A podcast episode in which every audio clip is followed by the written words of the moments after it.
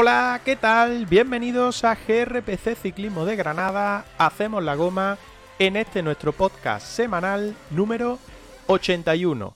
Recibido un saludo de José Miguel Olivencia. También saludo a todos los que nos acompañan desde ya en nuestro directo en Twitch, donde podéis interactuar a través de nuestro chat durante todo el episodio y nosotros os iremos leyendo y contestando a cualquier cuestión que nos hagáis. Vosotros también hacéis la goma con nuestra grupeta, a ver cuántos podemos llegar a ser hoy.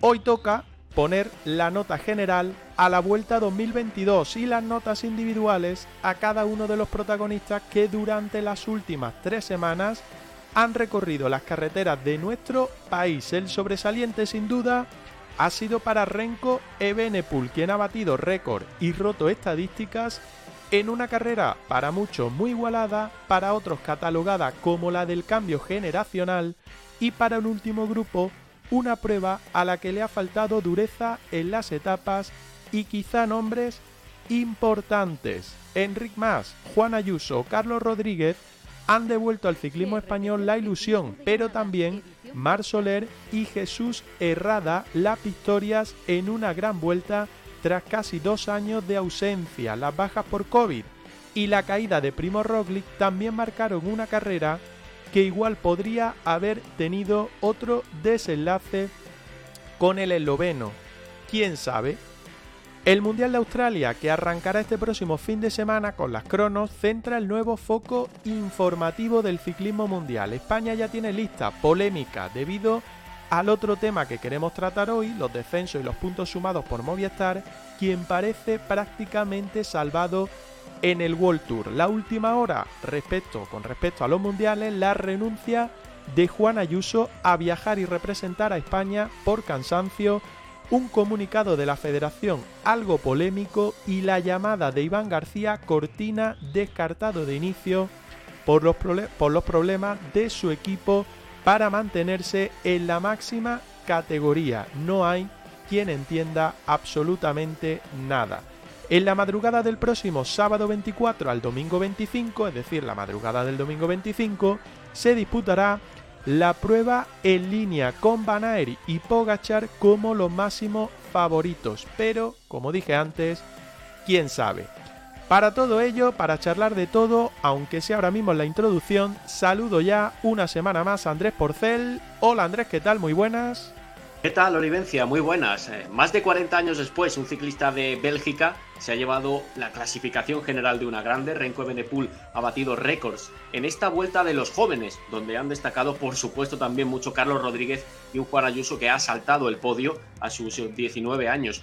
Vamos a comentar muchas cosas de la carrera porque tú lo analizabas en el principio, ha estado llena, llena de variables, no solo esos abandonos derivados del COVID-19, algo que parecía superado, pero que en el ciclismo ha seguido generando situaciones extravagantes. También la caída de Roglic, que de tenerle en competición en los últimos días, probablemente esas etapas finales como la de Talavera o la de la Sierra de Madrid no hubieran sido tan descafeinadas como terminaron siendo. No nos podremos extender tanto en el análisis de la vuelta porque bien lo decías, la competición no solo no ha terminado, sino que sigue en pleno apogeo con carreras previas al Mundial que también están interesantes. Estamos viendo Luxemburgo, Eslovaquia, eh, estamos viendo competición también en la Toscana y en, eh, y en Bélgica con el Tour de con, el, con la carrera, con la clásica de Lovaina. Todo eso previo a un campeonato del mundo en el que podemos eh, vigilar desde ya a otros nombres como el de eh, Matthew Van Der Poel, que por ejemplo hoy se ha impuesto en Lovaina y demuestra piernas, demuestra un crecimiento en su estado de forma de cara a la gran cita con el arco iris. Oye, que ya nos está empezando a saludar la gente por el chat. No os preocupéis, en esta pantalla en la que estamos André y yo haciendo la introducción no sale de momento, pero en cuanto arranquemos ya con toda la información, como decía Andrés, con toda la opinión, con todo lo que es eh, nuestro Hacemos la Goma, vais a saltar por ahí y vamos a empezar a saludaros, ¿vale? Porque ya digo que siempre vamos a estar en Twitch emitiendo en directo nuestro podcast cada miércoles y os lo agradecemos. Eh, la verdad es que con todo, con todo nuestro, nuestros abrazos. Fíjate, Alex RM15, Paco Diógenes, Docente 2006. Bueno, ahora empezamos a saludar a la gente y empezamos también a leer comentarios. Pero Andrés, que vamos a coger también, creo que la roulotte, porque quien anda por allí es muy de ir en roulotte a todos estos sitios Que nos vamos a ir en unos minutos también a Italia, ¿eh? porque los mundiales empiezan este fin de semana, los de los pros, los de los buenos, pero hay otros que no son para tan buenos, pero bueno, no se lo vamos a decir todavía a él ahora que no nos está escuchando, que no son para tan buenos. Pero que tenemos ahí a un miembro de Hacemos la Goma en Italia y vamos a estar con él también para, para que nos enseñe, sobre todo nos enseñe cómo es eso de un circuito de un mundial para para... Es que estaba leyendo ahí algo en el chat, perdón. Eh, para los que no son pro, para que no son pro, pero que tienen su propio mundial. Así que ahora nos vamos a ahí, ¿vale, Andrés? Sí, eh, va a ser una visita, un viaje interesante, el que vamos a emprender en este podcast eh, barra directo en Twitch. seguro que vamos a aprender cosas del recorrido, de cómo se organiza esa competición, ese campeonato. Y lo de la roulotte que introducías al principio también es muy ciclista. ¿eh? ¿Qué sería de, esas carreteras del ciclismo sin las roulottes y las autocaravanas aparcadas a un lado de la, del asfalto? Este es que es muy ciclista. Ahora yo creo que ya todo el mundo sabe de quién se trata, pero bueno.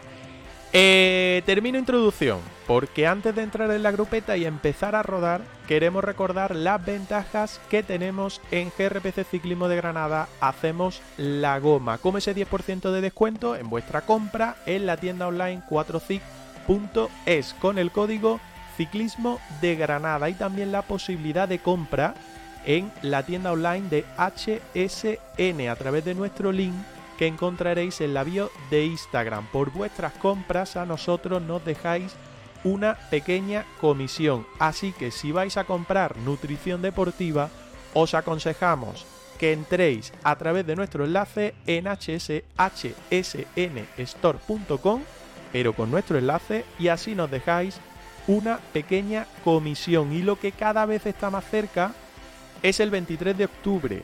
¿Por qué? Porque el espíritu del Tour de Francia llega a Granada el próximo 23 de octubre. Pedalea como un auténtico profesional en la segunda edición de L'Etape Granada by Tour de France presentado por La Pierre. Elige entre dos recorridos 176 kilómetros o 131 kilómetros y viste el maillot amarillo por un día. Vive la leyenda del Tour de Francia en Granada. Te esperamos, atentos, porque próximamente vamos a traer más sorpresas, sorpresas interesantes para todos vosotros y relacionados con esa etapa Granada del 23 de octubre. Por último, recordamos que nos podéis escuchar en iVoox, en Spotify, en Google Podcast. Nos podéis seguir en las distintas plataformas y de una manera distinta podéis hacerlo en iVoox a través del botón apoyar desde 1,49 euros al mes. Vamos a seguir subiendo contenido exclusivo solo para fans, así que si os gusta lo que hacemos, nos podéis apoyar de una manera distinta, como digo, a través de la plataforma. Y también en Twitch, que ya como digo tenemos el chat abarrotado, ahora vamos a pasar también a saludar a la gente, pues nos podéis seguir donde vamos a emitir todos los podcasts semanales de los miércoles a partir de las 6 de la tarde. Eh, después, lógicamente, los vais a tener disponibles en el resto de plataformas, Evox, Spotify, Google Podcast. Y nuestro objetivo en Twitch, lo hemos dicho las últimas semanas, es llegar a los 50 seguidores, porque así pasaremos al siguiente nivel dentro de la plataforma, activar las suscripciones, etcétera, etcétera. Si veis abajo, tenemos ya 27 seguidores y el objetivo es superar esos 50 seguidores, a ver hasta dónde podemos llegar hoy. Por último, grupo de Telegram, que lo tenéis en la descripción de los episodios y en el chat a lo largo del directo lo voy a dejar. Si no formáis parte de nuestro grupo de Telegram, meteros, porque siempre debatimos, soltamos cosas, enlazamos informaciones que interesan a todo el mundo. Bueno, que tenéis ahí un montón de cosas para, para seguir ligados a nosotros, a GRPC Ciclismo de Granada hacemos la goma. Lo que vamos a hacer ahora es un pequeño parón, le lanzamos el enlace al resto de la grupeta de Hacemos la Goma, intentamos conectar con Italia en primer lugar para que nuestro miembro de Hacemos la Goma nos enseñe cómo es un circuito de un mundial de ciclismo. Y lo dicho, que volvemos en dos segundos aquí para charlar de todo, poner nota a la vuelta, hablar de los mundiales, un montón de cosas que tenemos. Así que dos segundos y volvemos.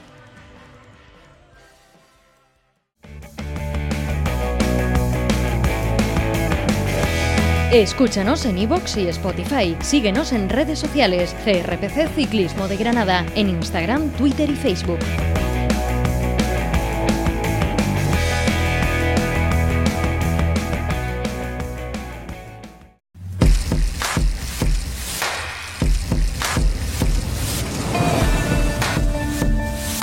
Espíritu del Tour de Francia llega a Granada el próximo 23 de octubre. Pedalea como un auténtico profesional en la segunda edición del Etap Granada by Tour de France Present by La Pierre. Elige entre dos recorridos, 176 kilómetros o 131 kilómetros, y viste el maillot amarillo por un día. Vive la leyenda del Tour de Francia en Granada. Te esperamos.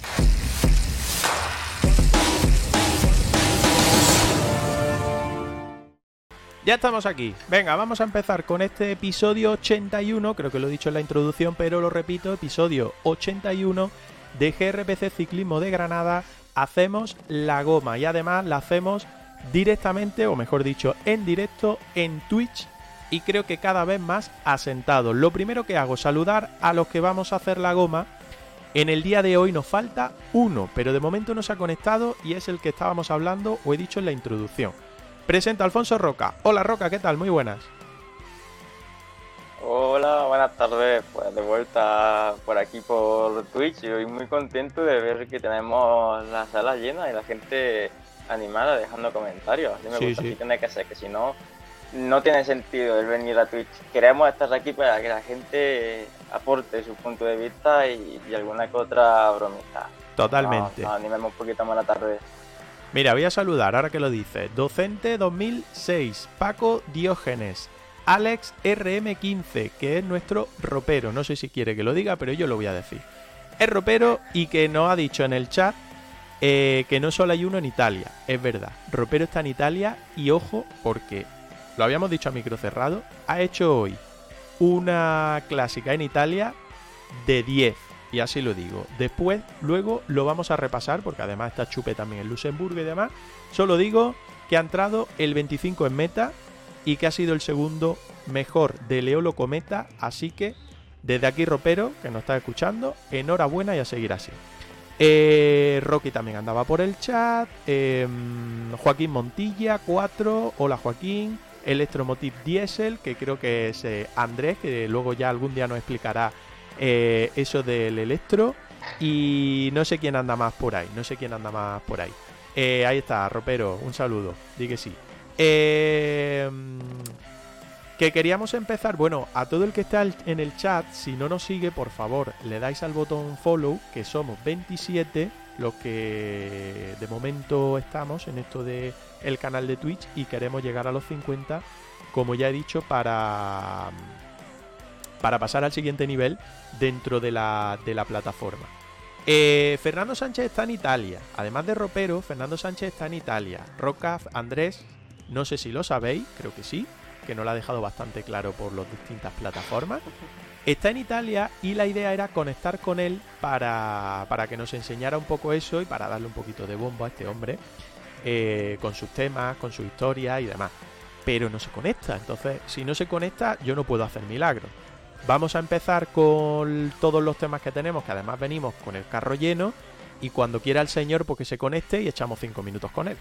Pero Olivencia es la primera vez que estamos esperando a Fernando, ¿eh? No, sí, No la lo primera. hemos esperado nunca. huevos, sí. Así que yo creo que se merece que lo esperemos, que hasta ahora no nos había hecho esperar. No, nunca, que- nunca, nunca. Creo que eh, A ver, pero sí que es cierto que hay una ocasión especial, así que vamos a darle, creo que la vamos a uni- darle margen al pobrecito. Sí, creo que la única manera de, que Fernando no llegue tarde es con la bici, ¿eh? Ahí es verdad, al menos yo, las pocas veces que he quedado con él, siempre ha sido muy, muy puntual, ¿eh? Así que vamos a empezar. Yo creo que vamos a empezar, vamos a tirar para adelante. Eh, nos podéis dejar comentarios lo que queráis en el chat, tanto de Fernando, de lo que acabo de decir, es broma, como de todo lo que vamos a ir hablando de Vuelta a España, que va a ser el primer tema que vamos a tratar, eh, como después mundiales, como el tema del descenso y, y demás temas. Bueno, que la Vuelta a España ya ha acabado, Desgraciadamente. desgraciadamente, correcto, porque no se había puesto mal, ¿no? Estaba muy interesante, la verdad que ahora se nota una vez que acaba la carrera y ese vacío que te deja, yo creo que ha sido más grande con la vuelta que con el resto de, de grandes vueltas. Y el tour también estuvo muy bien, pero pues, la vuelta ha sido, yo creo que maravillosa. En cuanto a espectáculo, ha estado muy, muy bien. Eh, Andrés, ¿le das, dices algo introductorio o me tiro a la clasificación y ya empezamos con las notas? Que yo creo que es lo No, que nos yo- gusta a todos. Yo estoy de acuerdo con lo que decís. La verdad es que creo que nos llevamos la sensación de haber disfrutado mucho de la carrera, de haberlo pasado bien siguiendo las etapas, de habernos emocionado con, con algunas, concretamente con algunas de las jornadas de, de la carrera. Y el resultado, oye, eh, si algo muy positivo podemos sacar de él, es la generación de ciclistas que se avecina, que ya es presente, pero que se avecina porque está llamada a combatir, a pelear por cada una de las eh, grandes carreras en los próximos años. Bueno, mira, repaso rápidamente, yo creo que todo el mundo sabe cómo ha quedado la general. Tengo ahí una anécdota que ahora la voy a poner y que no sé si os habéis dado cuenta o nuestros seguidores se han dado cuenta, yo la voy a decir, pero me vaya a dar unos minutos, que voy a repasar cómo ha quedado la clasificación general individual y la secundaria, ¿vale? Por si alguien ha estado en otro planeta, yo sé que Roca ha estado en el pueblo y casi desenchufado que nos habíamos llegado a preocupar y todo.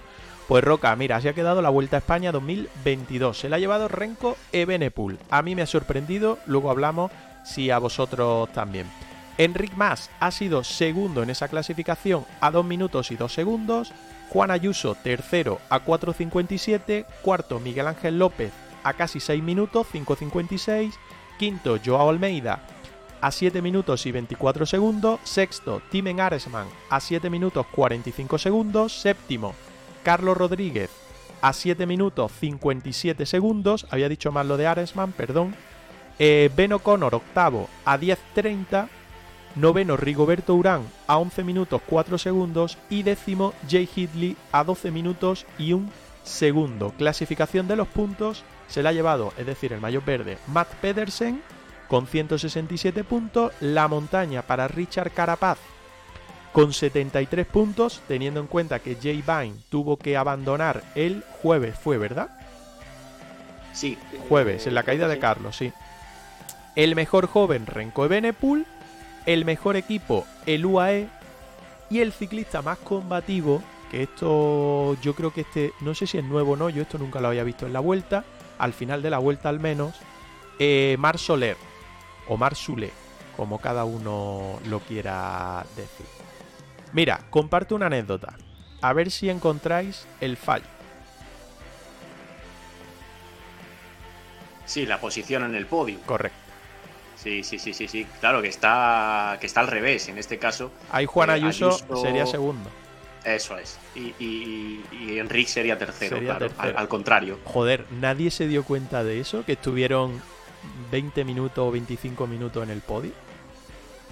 Es curioso. Además, este tipo de, de cuestiones eh, protocolarias suelen estar controladas por la, por la organización para precisamente evitar que en las fotos haya, haya errores o, haya alguna, alguna. se meta la pata de alguna manera. Y, en esta ocasión sí que, sí que ha ocurrido. Es meramente anecdótico, pero, pero sí que se ha producido esa, esa alteración. Hay otra que se produce cuando suena el himno belga, el himno de Bélgica, en honor de- del ganador de Renko de Benepul, y es que Juan Ayuso tarda un ratito en quitarse la gorra. Enric Mas y Renko se la quitan rápidamente y se ve que como Juan Ayuso mira al público, se ve que hay alguien que le llama la atención, no sé si de su equipo, de protocolo de la vuelta o lo que sea, y termina por quitarse además disimuladamente la gorra, se peina, tal. Eh, bueno, es que tiene 19 años, o sea, Sí, yo creo que el el- novato, Sí, el sí. Sí, sí. Yo creo que además que el fallo de, de esto de- del orden viene de ahí porque es el primero en salir al podio, al ser el tercero. Que no le estoy echando la culpa, eh, ojo. Que alguno puede pensar, no es que es lo que le tiene al niño. No, no. Simplemente que, que- que llama la atención. Llama la atención todo, todo eso. Llama la atención todo eso. A ver, un segundito, un No segundito. ha, pedido, no ha pedido que te avisáramos Un de cuando llegase, pero no ha hecho ni falta. ¿eh? Él ha llegado aquí. Solo le digo que no está en directo, así que Bueno. se espere dos segundos. A ver, Bueno. eh, tenemos al invitado por aquí, al invitado especial, a la persona que nos va a representar en un mundial y demás. Eh, un segundito que lo vamos a meter. Solo le pido que no nos interrumpa porque estábamos en un momento muy importante, no nos interrumpa más de 5 minutos. Que sea breve en su exposición y que, y que se porte bien. Dice Docente 2006, que tengáis un buen programa. Esta noche os escucho, sé bueno. Muchas gracias, Docente. Eh, como la- siempre, la- como siempre, luego tenéis el, el podcast. Eso es, esa es la ventaja del formato. Que ahora el que no tenga tiempo, pues Eso se puede es. pasar a la noche por por Evox o por, por cualquier otra plataforma. A ver, eh, señor mundialista, buenas tardes, Fernando, ¿qué tal? Hola, buenas tardes, ¿cómo estáis? Desde ¿Cómo- Trento. ¿Cómo estamos? ¿Todo bien? Bueno, regular, la verdad que regular. ¿Qué problema sido- tenemos? Nada, nada, bueno, si no, ya sabes que a los ciclistas nos gusta mucho poner excusas. Y no ha sido el viaje deseado y la verdad que no me habían dolido las patas tanto en la vida, pero bueno, esta tarde ya hemos rodado un poco en el circuito de la crono. A ver, espera, espera, espera. Vamos, vamos a vamos a- vamos a empezar por el principio. Fernando Sánchez, para el que no lo sepa, eh, participa mañana en el Mundial. eh, ahí está, mira qué bien queda eso. GRPC Ciclismo de Granada en la manga. Participa en el Mundial de crono y de ruta. El de crono es mañana jueves y el de ruta el domingo, ¿no? Sí, el domingo, el domingo. El domingo, Mundial eh, Master. Y bueno, va a representar a España, va a representar a GRPC Ciclismo de Granada, va a representar a su resto de patrocinadores que no nos interesan, así que no nos vendan No. la burra. Y, y está en Italia, ¿dónde? Pues como decía, en Trento, eh, la entrada a los Dolomitas se supone. Y, ya os digo, y bueno, el sitio no está mal, el sitio es chulo. El recorrido de la crono es para especialistas, es completamente plano, con rectas muy largas. Por un, pues podéis imaginar, el- un típico valle de los Alpes muy ancho. Y claro, sopla, siempre va a soplar viento de un lado o del otro. Hoy sopla de cara a la ida y de culo a la vuelta y tiene una zona muy chulas técnicas, que veremos si alguno no nos estrellamos mañana. Y, y si queréis, pues fijaros, aquí os estoy enseñando ya el cartelito de curva. Estoy como a unos 300 metros de meta ahora mismo. Así que si queréis os lo enseño, la meta. Es divertida. Venga, dale. Lógicamente, Venga, para el que nos esté viendo por Twitch, lo va a ver. Así que os animamos al que escuche el podcast, que la semana que viene, el miércoles desde las 6, pues se una a Twitch y pueda todo Bueno, quién sabe, igual hacemos, igual hacemos algún directo más. Así que la gente que se anime, que igual os puedo enseñar más cosas. Bueno, pues fijaros, esta curva, venimos por aquí, fijaros qué curva más chula, como de entrada a meta, 200 a meta, Ah, con bueno, adoquines, adoquines y muy cerradita con- con- y con vallas para que te Muy- estampes. muy cerradita, muy cerradita, sí. Así que. Ahí nos puedes poner, entrada- puedes poner alguna pancarta de la que te has llevado de GRPC Ciclismo de Granada, hacemos la goma o algo. Ahí veo mucha valla libre. Sí, ma- mañana voy a poner una. Me dio perico la suya de- del rodillo y Ajá. tengo que poner la del rodillo y la de haciendo la goma, claro. Perfecto. Mañana están aquí colocadas, no te preocupes. Yo le he pedido, le he pedido permiso a la UCI. Ah, en esos, allí, esos últimos metros donde vas a hacer el podio, ¿no? sí, los cojones. Eh, Perdón. esa boca. Bueno, ahí tenéis, ahí tenéis la meta. Y si me acompañáis un segundo, Donde os quieras. enseño la salida. Que la salida es igual o más divertida. Que es la calle paralela, pero la han dejado más estrechita. Como se supone que estamos más frescos, pues allí tenéis la. De Bueno, viento. ya veis que viento viento. corre. Sí, sí. Ahí veis la rampa y aquí veis el camino. Lo han dejado. Vete, vete a la otra calle Ah. mejor, que no hacía viento, anda. Esto a los oyentes del podcast no, me- encanta. Sí, sí, les va a hacer una gracia. Me, me... ¿Se ha oído, se ha escuchado mucho el aire o qué? Un poquito, un poquito. Sí, sí, un lo poco, mínimo, Sí. lo mínimo. Ayer pegó una hostia al aire que no veas. Pero bueno, para que veas que no me invento lo del aire. Bueno. Claro, que me voy a esconder. Mañana a qué hora sale. Espera, espera. que- A las 3 y 33. ¿Y esto dónde se puede seguir? ¿Lo da, lo, lo da Televisión Española o no? Sí, Televisión Española, Eurosport, eh, GCN. eh, GRPC por Twitch, GCN. ¿Qué va a dar? Esto es un mundial de viejos, ¿eh? ¿Y por, mierda, qué. ¿Y por qué no te atas el móvil al pecho y lo emitimos por Twitch? Tu recorrido. Pues mira, no estaría, no estaría mal, si total. Va a ser un recorrido turístico, no voy a ir mucho más rápido que el que va recogiendo flores y manzanas, que hemos ido por unos campos de manzanas y de uvas muy chulos. Y lo duro el domingo, ¿no? otra cosa, Lo duro el domingo, ¿no? sí, el domingo, el domingo es lo divertido. Ya os dije 140 con 4000 de desnivel. Madre mía. Y, y bueno, si me quedaba si me quedaba con ganas de bici, que sepáis que el sábado voy a correr una cronoescalada. Madre Pero eso es al margen de- del mundial, es un evento que van hasta aquí paralelo. Paralelos. Bueno, pues como ya sabéis que soy un enfermo, paralelo. Y como sabéis que soy un enfermo, pues, apuntado. pues la correré el sábado y, y- sí, y así aprovecho para ver lo que voy a subir el domingo, Ah. porque subimos parte de- del puerto y luego bajamos por donde se supone que subimos, así que así veo algo del circuito. Como no me voy a hinchar, que lo voy a ver tres veces, lo veo una vez más, bueno, sin bueno. problema. Anda, enséñanos la ropa y que te pregunte esta gente lo que quiera, anda. Que ya la hemos visto por muchos sitios, pero. Es de España, ¿eh? Viva España. es Está muy chula, Muy está muy claro. chula, ¿eh? El culo no hace falta. La, la verdad que yo sé que no quieres que dé publicidad, que no sea GRPC, pero tengo que reconocer que en este caso Faster, como dije, y, y Manuel Montoya y Me vais han portado de escándalo porque la han hecho en dos semanas. ¿eh? Y Alfonso, que también sabe lo que puede costar hacer una ropa de bici, eh, desde que se creó el diseño, vamos, desde que dijimos queremos la ropa, crear el diseño y mandarla a casa, dos semanas, Así Exactamente pesado te uno- habrás puesto. 12 días. 13 días. Bueno, pregúntale lo que queráis, anda, que lo estamos Perfecto. empezando a perder. Hemos Sí, a ver si, si nos recibe eh, Fernando. Estamos empezando a perder, A ver. problemilla. A ver si nos copia. Sí, ahora. escucho. Vale. No, yo quería preguntarte, Fernando, que cuál es el ambiente. Qué cara en se le ha quedado. Si, si está empezando a llegar ya, ya gente como, como has hecho tú, con, con antelación. Si te estás encontrando a muchos rivales de cara a la crono y a la, y a la ruta de, de los próximos días. Uh, qué Bueno, retraso, qué La retardo. ruta no pero absoluto, absoluto miedo. Si es que soy un poco retarde, no os preocupéis, no es cosa de. Soy yo.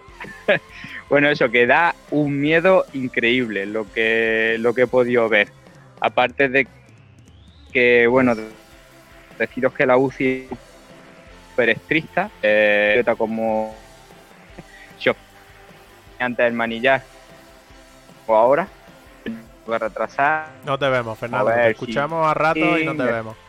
están con la muy muy a. Bueno, ¿Escucháis ahora se mejor? pierde un poco. Sí, ahora sí parece. ¿Mejor ahora o no? Pues eso, que os decía Bueno, que los rivales tienen muy mala pinta, de andar muchísimo. Y como os decía, y yo por mi parte, bueno, yo creo que a todos nos han tocado la bicicleta, así que lo único el riesgo, como habéis visto en el manillar, que tengo que tener mucho cuidado mañana de no darme ningún rodillazo.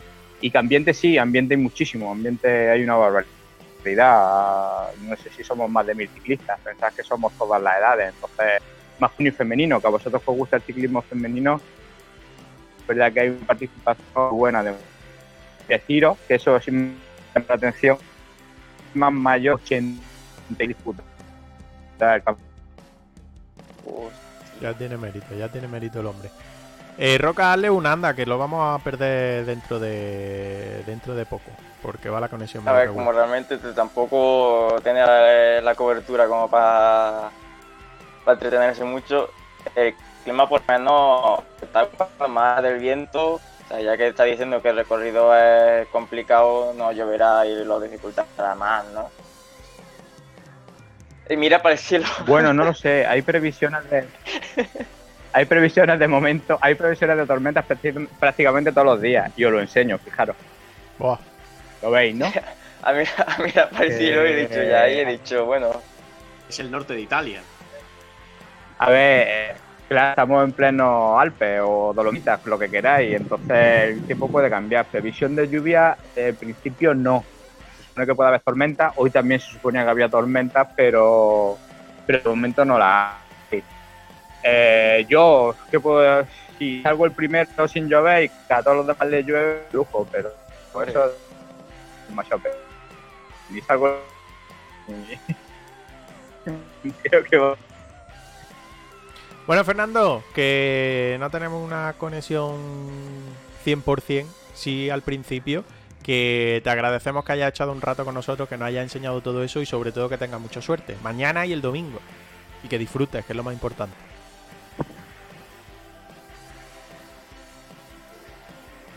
Mu- Muchísimas gracias. Sí, al final somos hasta buenos. Me está dando hasta miedo.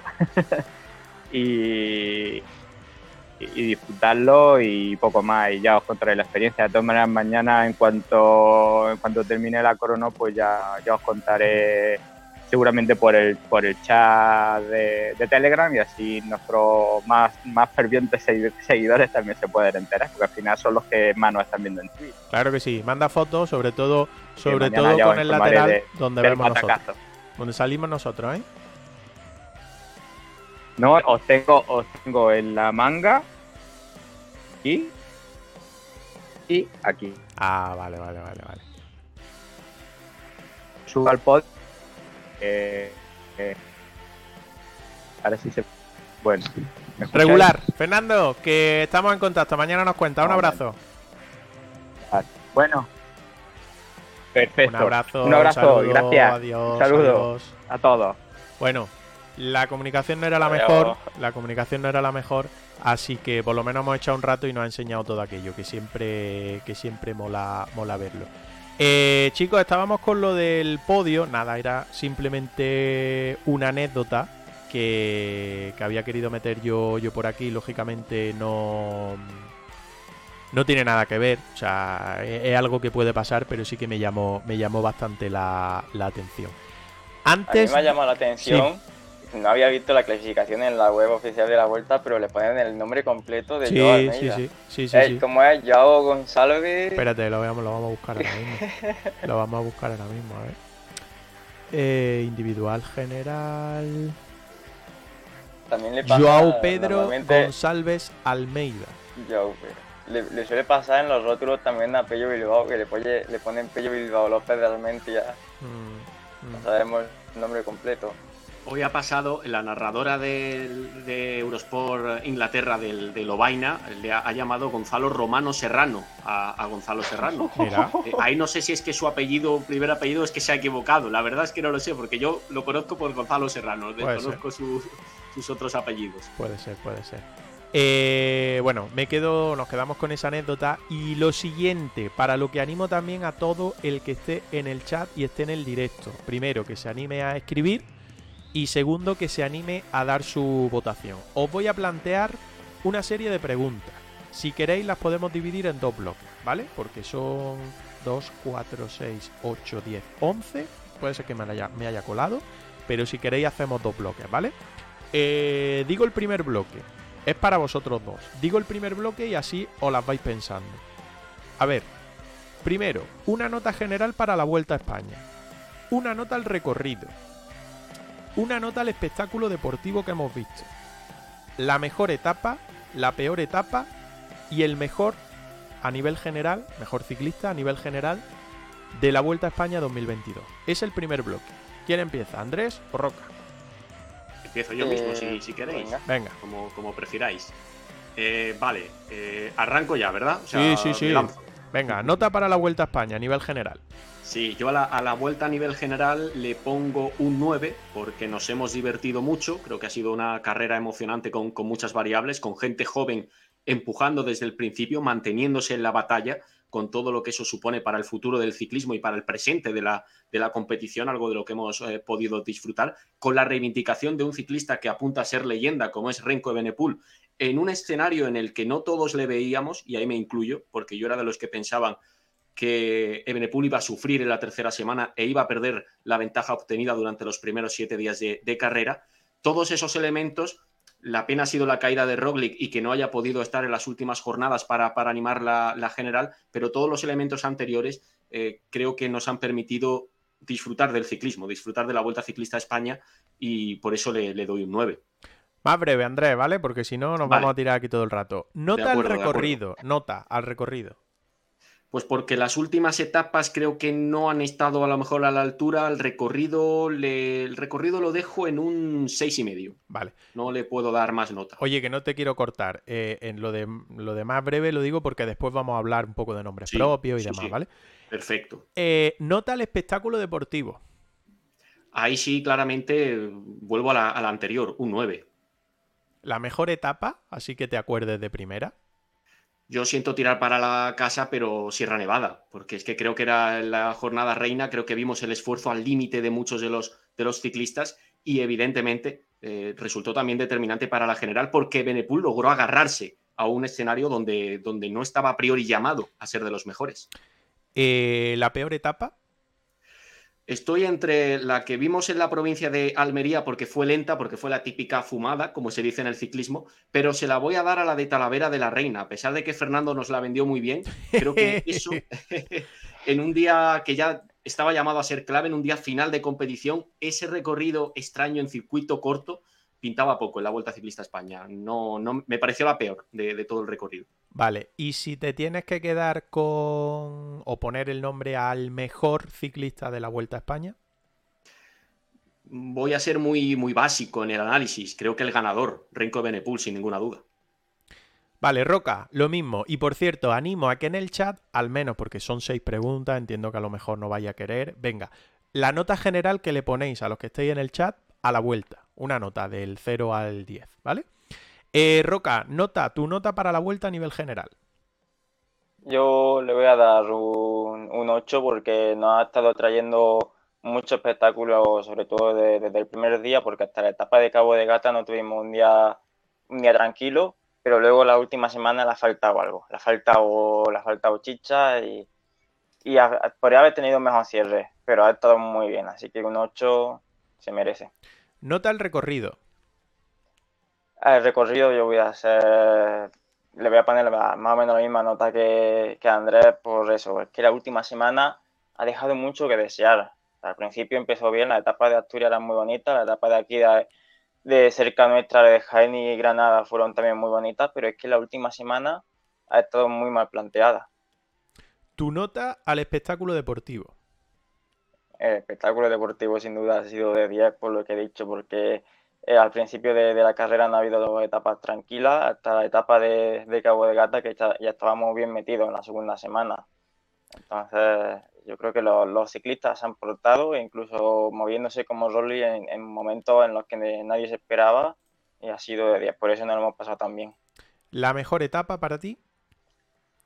La mejor etapa yo diría la de Bilbao que fue un recorrido, aunque fuera, yo lo dije, que le iba a perjudicar un poco si era inicio de, tan inicio de vuelta, pero era un recorrido bien planteado y, los de la fuga dieron mucho espectáculo, me gustó mucho.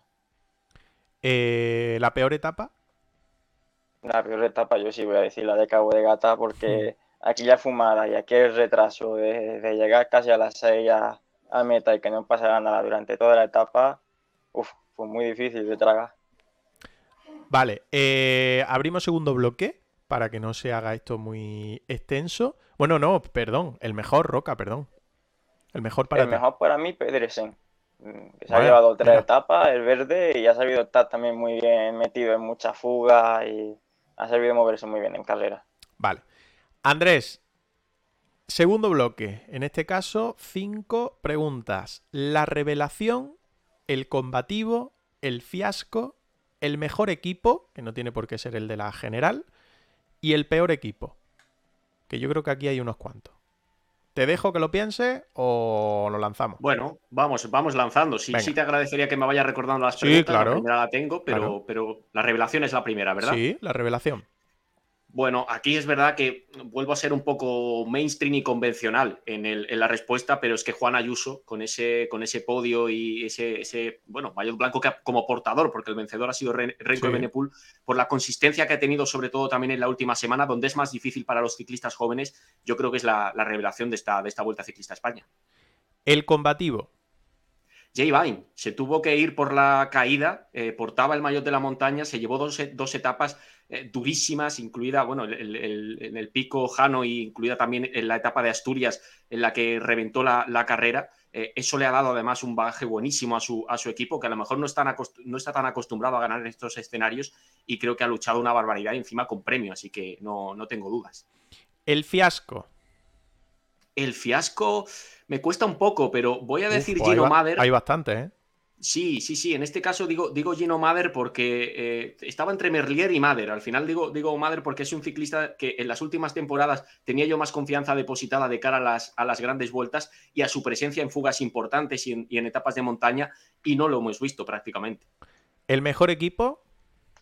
El mejor equipo complicado. Eh, quizá estaba ahí entre el UAE y el, Quick Step, pero voy a decir el Quick no porque Renko haya tenido siempre compañía, pero sí porque, a pesar de no estar viviendo un momento idóneo a su filosofía, que es luchar eh, junto a un líder para ganar la clasificación general.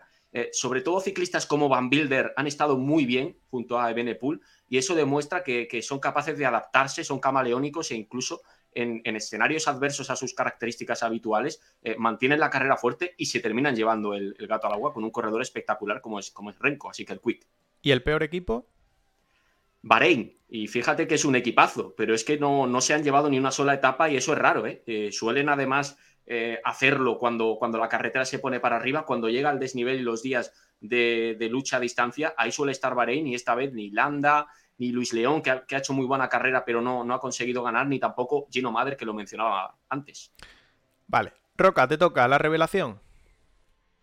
La revelación, yo voy a decir eh, Jay Vine, porque aunque sí que es verdad que el año pasado ya vino a la etapa y fue un poco cuando lo empezamos a descubrir, realmente el ver este año cómo, cómo subía las dos etapas que se lleva hoy, ese mayor a punto que mm, nos ha quedado un poco ahí esa espina de ver si, si, realmente se lo podría haber llevado, si se lo habría quitado Carapaz, pero ha estado, ha estado siempre muy presente en carrera y, ha sido en esta vuelta a España ha sido donde realmente se ha ganado el, sueldo. El combativo, no sé si es el mismo al que has dicho. El combativo lo voy a poner en la misma balanza Carapaz y, y Amar Soler, porque incluso un poquito por encima Carapaz, que al final se ha llevado tres etapas, las tres de la fuga, las tres luchando muchísimo, pero también Soler ha estado siempre muy atento a la fuga, se llevó su etapa, ha trabajado muy bien para el equipo, así lo, lo ha visto también la vuelta y le ha dado el premio al final. Entonces yo creo que ellos dos se lo merecen de lo lindo. El fiasco. El fiasco que no el frasco, Ah, sí, vale, te estaba diciendo, lo había pensado, se me estaba olvidando el fiasco para mí, Tim, Merlier. El campeón belga no se ha dejado prácticamente ver en ningún sprint. Y, joder, con lo rápido que es ese, ciclista, yo lo he echado mucho de menos en la volata. ¿El mejor equipo para ti? El mejor equipo, voy a coincidir con el mejor equipo en la clasificación de la carrera y yo voy a decir UAE porque han estado corriendo siempre muy bien. Ha sido, yo diría que el único equipo que como equipo ha planteado alguna estrategia para darle la vuelta a la carrera. El día que intentaron mover la carrera con, con Almeida, además el tercer puerto de Ayuso, quinto al final creo de Almeida, etapa con Soler, al final con, con Molano, han corrido muy bien los 21 días y, y al final han tenido su recompensa más allá de, la etapa de, cada uno y, los puestos en la general con ese premio dentro del podio ¿no? de, todo el equipo. yo no estoy muy de acuerdo, pero bueno, opinión. Eh, no, es que para mí solo han corrido como equipo un par de días, los dos. Es que casi ni eso, pero cada uno va a su bola. Un equipo es un equipo que corre un poco. Es el PSG. No sé quién me lo dijo el otro día, tío. El otro día en bici me parece que fue, me dijo alguien. Es el PSG del ciclismo. Pues mira. Pero bueno, Roca, que es tu momento. ¿eh? Es tu momento. Está muy bien tirado el ejemplo porque estratégicamente, yo, por ejemplo, el, día de que lanzan Almeida por delante, ahí yo no entendí muchas cosas. Estratégicamente a mí me generó también bastantes dudas. Vale. Y la última, Roca. El día que podría haber salido muy diferente si no, si el resto de equipos no se hubieran puesto a pensar en ese puesto metro, santo puesto metro, que siempre estamos hablando de lo mismo, y Astana no se hubiera preocupado en tirar por ellos, si al final dejas que empiece a coger ventaja y hace que Quick tira por él y desgasta el equipo del líder, podría haber salido una etapa muy diferente, pero nos preocupamos siempre por el puesto metro. Yo creo que estaba muy bien tirado por Machín, aunque sí que podía perjudicar un poco a la posición de Ayuso, pero yo lo vi muy, muy fino. Y luego, sobre todo, en los sprints han trabajado de maravilla con Oliveira, Morano, Ackerman, incluso Soler se metía ahí a preparar el sprint. Han tenido poca recompensa en los sprints, pero ha salido, han trabajado bien. Venga, la última, el peor equipo ahí coincido con Andrés y realmente Bahrein, con el equipo que traían, es que no han hecho nada, no, han propuesto nada y, al final pues tampoco se han llevado ninguna recompensa. Ellos mismos han acabado, digamos, su tumba en esta vuelta, han corrido muy mal. Vale. Las notas, yo creo que, yo creo que este tipo de cosas luego le gusta a la gente, a mí me gusta dar, dar notas de, de, este equipo porque además damos nuestra, nuestra opinión, pero decía que fuésemos, que fuera ahí un poquito más breves porque quería abrir ahora eh, un poco más el debate con nombres propios de la vuelta. El primero, sin duda, yo creo que hay que hablar de él como el gran protagonista que ha sido Renko Evenepoel, que se ha llevado su primera grande, que ha roto eh, estadística o que ha roto maleficio, como cada uno lo quiera, lo quiera decir, y al que debemos de ponernos de rodillas y pedirle perdón, todos los que estamos aquí, ¿eh? Todos. El primero yo, que dije que yo no lo veía, que iba a reventar. El segundo Andrés, que también lo dijo. Después Roca, Fernando, aunque luego dijo a Fernando que no. Él también dijo que o no lo puso como posible ganador de la vuelta. Fuera broma, eh, todos nos equivocamos. Yo el primero, pensaba que iba a reventar, si no en la pandera, en Sierra Nevada, y al final, no solo eso, sino que la última semana ha intentado hasta incluso abrir más tiempo eh, con algún ataque, yo creo que más, bueno, eh, un poco tipo ajedrez que otra cosa, pero bueno. Eh, ¿Cómo lo habéis visto? Sobre todo la última semana, anteriormente o las anteriores semanas ya hemos hablado de él, pero ¿cómo habéis visto a Renko en la última semana y lo que queráis hablar de Renko, lógicamente? Pues mira, yo voy a empezar utilizando una frase, lo hago muy a menudo, a veces soy pesado, de Carlos y Andrés, y es que Renko Benepul ha honrado esta carrera, ha honrado la, vuelta con su forma de correr. Y, el día de, la subida a la Pandera, en ese precioso, espectacular puerto de la provincia de Jaén, cuando yo le vi descolgarse unos metros, ahí pensé que ese momento iba a ser definitivo. Pensé que se le iba a ir la vuelta en ese, en ese puerto y que al día siguiente en Sierra Nevada podía caerle un palo a un mayor y, quedar completamente descolgado incluso del podio. Eso pensaba y, efectivamente no solo no ha ocurrido así, sino que ha llegado muy fuerte a las etapas definitivas. Hay que ponerle un 10 como, como ciclista, también al, al trabajo, lo destacaba antes, que ha hecho su equipo, pese a no tener las mejores armas para trabajar en una clasificación general, porque recordemos que el Quick es un equipo hecho todavía para el sprint, pese a que el Lefebvre quiere cambiar la filosofía el año que viene, pero todavía para el sprint y para las clásicas, y aún así han sabido acompañar muy bien a, Renko. Eso sí, y, por terminar eh, aquí el análisis inicial sobre, sobre Benepool, Olivencia, creo que lo decías tú en el podcast de la semana pasada, este recorrido también ha sido muy beneficioso para él, porque no ha sido un recorrido con encadenados durísimos de montaña, con una última semana letal en cuanto a la, verticalidad y los, y los puertos y el inicio le permitió coger mucha ventaja con los muros de Asturias, con los espectaculares muros del Principado de Asturias y con una crono donde eh, iba a más velocidad media que un coche, porque ese día recorrió la distancia entre Elche y Alicante a una velocidad media superior a la que lo haría cualquier persona con un turismo. Todo eso dice mucho también de sus capacidades en una crono de esas características. Roca. Sí, la verdad que bueno, ya bastante bueno el análisis de, de Andrés y poco más que añadir. Sí que se esperaba que, que flojeara, al menos yo esperaba que flojera un poco en la última semana, viendo cómo le había ido el fin de semana de, de Andalucía, pero al final no sé si habrá sido por él mentalmente su fuerza o por las etapas en sí, que no es lo que decimos, que no han tenido la dureza deseada para una tercera semana, pero oye, siempre que, que algún rival le atacaba, él parecía que salía con fuerza y con confianza y por eso se dice que ha sido, ha sido justo vencedor, porque además cuando ha sufrido, como se ha comentado en la pandera en Sierra Nevada, él ha sabido sufrir, no desconectar, que ojo, eso es una cosa que todo el mundo pensaba. El momento en el que Renko empieza a sufrir en una etapa, se le cruzan los cabres y se va, ojo, si no se va para casa, y no, ¿eh?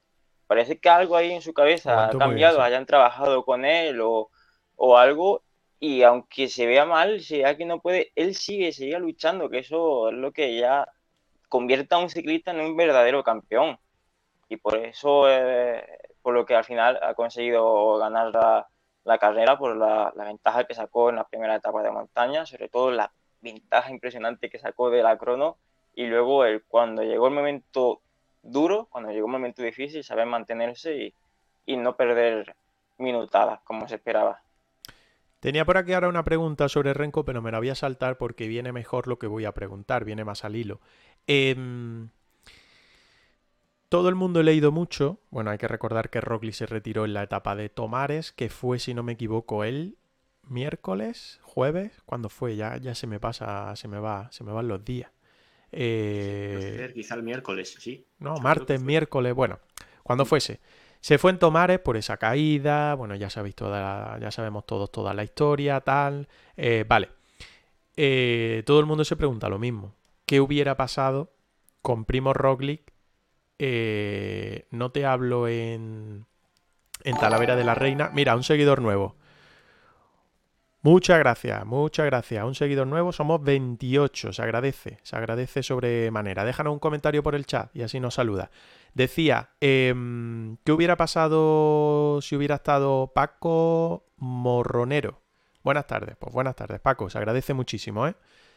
Eh, estamos hablando de la Vuelta 2022 y de esa victoria de Renko. Poniendo nota, ya le hemos puesto nota entre todo y ahora estábamos debatiendo un poquito del tema. Y os pregunto, Andrés Roca, ¿qué hubiera pasado con Roglic en carrera? Porque a lo mejor no en esa super etapa de Talavera de la Reina, pero sobre todo en la jornada del sábado, yo creo que el Jumbo hubiera planteado otra carrera.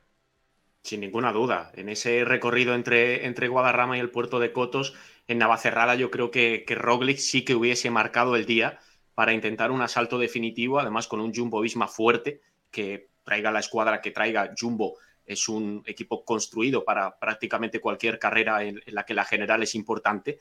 Y Roglic iba a más. Eso lo comentamos el miércoles pasado. Es un, ciclista que en Sierra Nevada ya marcó un punto de, inflexión, también en la pandera. Ahí se vio como su forma eh, llegaba en condiciones óptimas a la última semana y, con, el esloveno en la, prueba, con el tres veces ganador, quizás las cosas hubiesen sido mucho más emocionantes en las etapas finales, a pesar de que por recorrido, especialmente Talavera, no había un gran margen para, los intentos. En, la, sierra de, de, Guadarrama sí, y ahí yo creo que hubiera, hubiera intentado animarlo seguro. Si es que al final con Rolly lo que pasa es que es muy impredecible, nunca sabes cuándo te va a arrancar. Y prueba de ello está en la etapa que, sufrió la caída. Realmente no era una subida en la que alguien esperase que, un favorito de la general se moviera de esa manera y él lo intentó y llegó incluso a, hacer daño.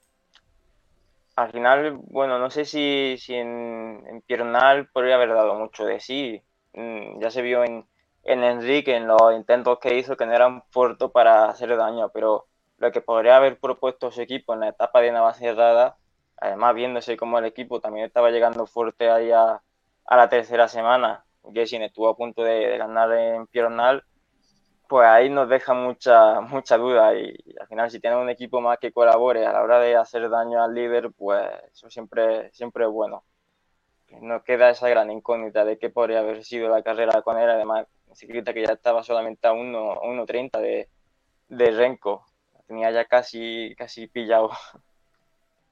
Es verdad que el Jumbo no estaba corriendo como nos tiene acostumbrado, como hizo en el Tour, tampoco traía el, mismo equipo, lógicamente, pero sí es verdad que yo creo que todo el mundo está o tiene claro que, que con equipo o sin equipo Roglic lo hubiera intentado. Lo hubiera intentado y, y ¿por qué no? Podría haber conseguido algo. A lo mejor no vestirse de rojo, pero sí haber puesto más en aprietos a, Renko.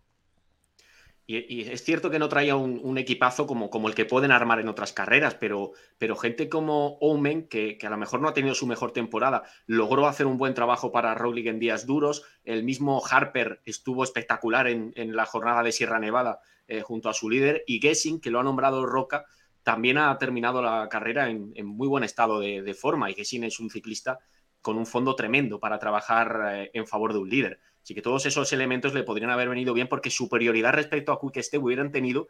Y además, eh, es un ciclista que sí que puede desesperar mucho más a, Renko en días que le van bien al belga, como, como Piornal, porque es un, ciclista que también es un buen llegador y le puede picar tiempo eh, prácticamente cada día en jornadas en las que el resto de sus rivales no, no tenían opciones ante, ante el belga. Bueno, que Renko se ha llevado la vuelta, yo creo que merecidamente, y Roglic no estaba, así que por mucho que él se intente quejar de alguna forma por esa caída con Wright y demás, pues es lo que hay. O sea, tuvo que ir a casa, eh, arriesgó, y lo que tiene el ciclismo también, y por eso es así este deporte, es que si arriesgas, pues tienes el riesgo, nunca mejor dicho, de que te pueda pasar algo. Os voy a poner una cosita em, sobre un ciclista que yo creo que nos ha levantado a todos de nuestros asientos a lo largo de la vuelta y que también nos ha ganado o ha ganado mucho a la gente por eh, cómo se ha mostrado delante del micrófono. Poco o mucho, pero se ha mostrado y se ha dejado, se ha dejado conocer un poquito La mala suerte ha hecho que no haya podido terminar la carrera lo mejor posible, pero yo creo que le quedan muchas vueltas a España, Tour, Giro y demás en sus piernas. Así que a ver si, si, no lo escucháis bien o cualquier cosa, lo digo a los, de a del chat, me lo, me lo decís, ¿vale? No, sé, no creo que lo vayamos a escuchar entero porque se va un poquito de, de, tiempo y además vamos, tenemos muchos temas todavía por tratar y poco tiempo. Pero bueno, que no me enrollo más, que lo voy a poner por aquí, a ver.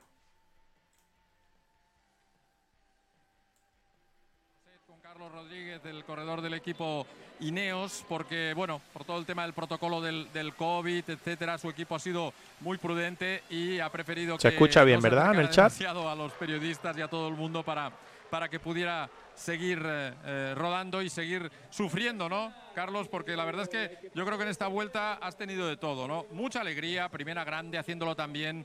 Pero bueno, aquí te vemos, ¿no? ¿Cómo estás? ¿Qué tal estás, lo primero? Bueno, pues relativamente bien para el, gol que, el golpe que tuve.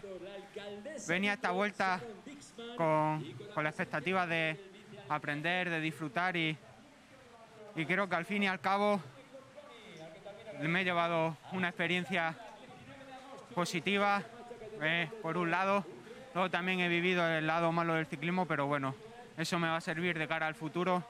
La experiencia me la llevo, he disfrutado de la carrera. Fijaros la herida. Los malos momentos yo creo que me van a servir de cara al futuro.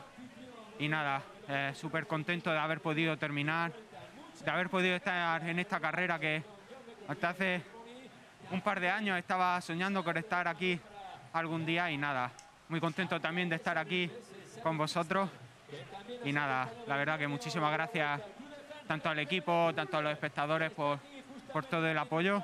Oye, y eso te quería decir, estos últimos días ha sido una pasada, ¿no? Ver a Dylan Van Barley, a Theo Geigan. Yo creo que te, los has ganado en ese sentido, ¿no? En la capacidad de sufrimiento, de hacerlo bien. Sí, la verdad que ha sido increíble el apoyo tanto del equipo como del público. La verdad que tengo que agradecer de corazón a todos los compañeros el trabajo que han hecho, me han estado cuidando en todo momento y sin ellos no, yo creo que no, igual ni termino la carrera. Ayer, por ejemplo, fue un día durísimo para mí, desde el primer puerto ya iba totalmente agotado, pero me tuve que centrar en, en mi carrera. Sí, bueno, también sé que lo había peores, pero la verdad que cuando coroné una va cerrada, las fuerzas que llevaba eran justas, pero nada, muy contento de haber Pero, llegado aquí a pero Madrid. yo decía estos últimos días que mm, el resultado ahora ya no es muy importante, pero lo creo que, es, creo que es evidente que tú has demostrado que eres un corredor que lo puedes hacer muy bien en carreras de tres semanas. Eh, Tienes una caída así que te podía haber mandado para casa, pues dices, oye, he acabado, ¿no? Sí, el resultado en esta vuelta era algo secundario. Venía a aprender lo que era una carrera de tres semanas y la verdad que, que estar hasta hace poquito, cuarto, quinto en la general, lo hubiese firmado sin ninguna duda. Así que nada, tengo que estar muy contento de cómo han ido las cosas. Y bueno, aunque en estos últimos días haya sufrido bastante y me haya pesado las consecuencias de la caída, tenemos que, que estar contentos con cómo ha ido todo. Oye, los periodistas, los aficionados que llevábamos un tiempo debatiendo, ¿no? Si había futuro o no había futuro. Fíjate. eh, Juan, llevando, va llevando. Con 19 años, hacía 118 años que nadie lo conseguía y tú que has estado ahí cerquita. Por eso digo que. La pregunta que va El llegando. resultado no es muy importante, ¿no? Pero eso para el ciclismo español es muy importante también. Sí, bueno, al fin y al cabo nunca sabes cómo puede responder el cuerpo.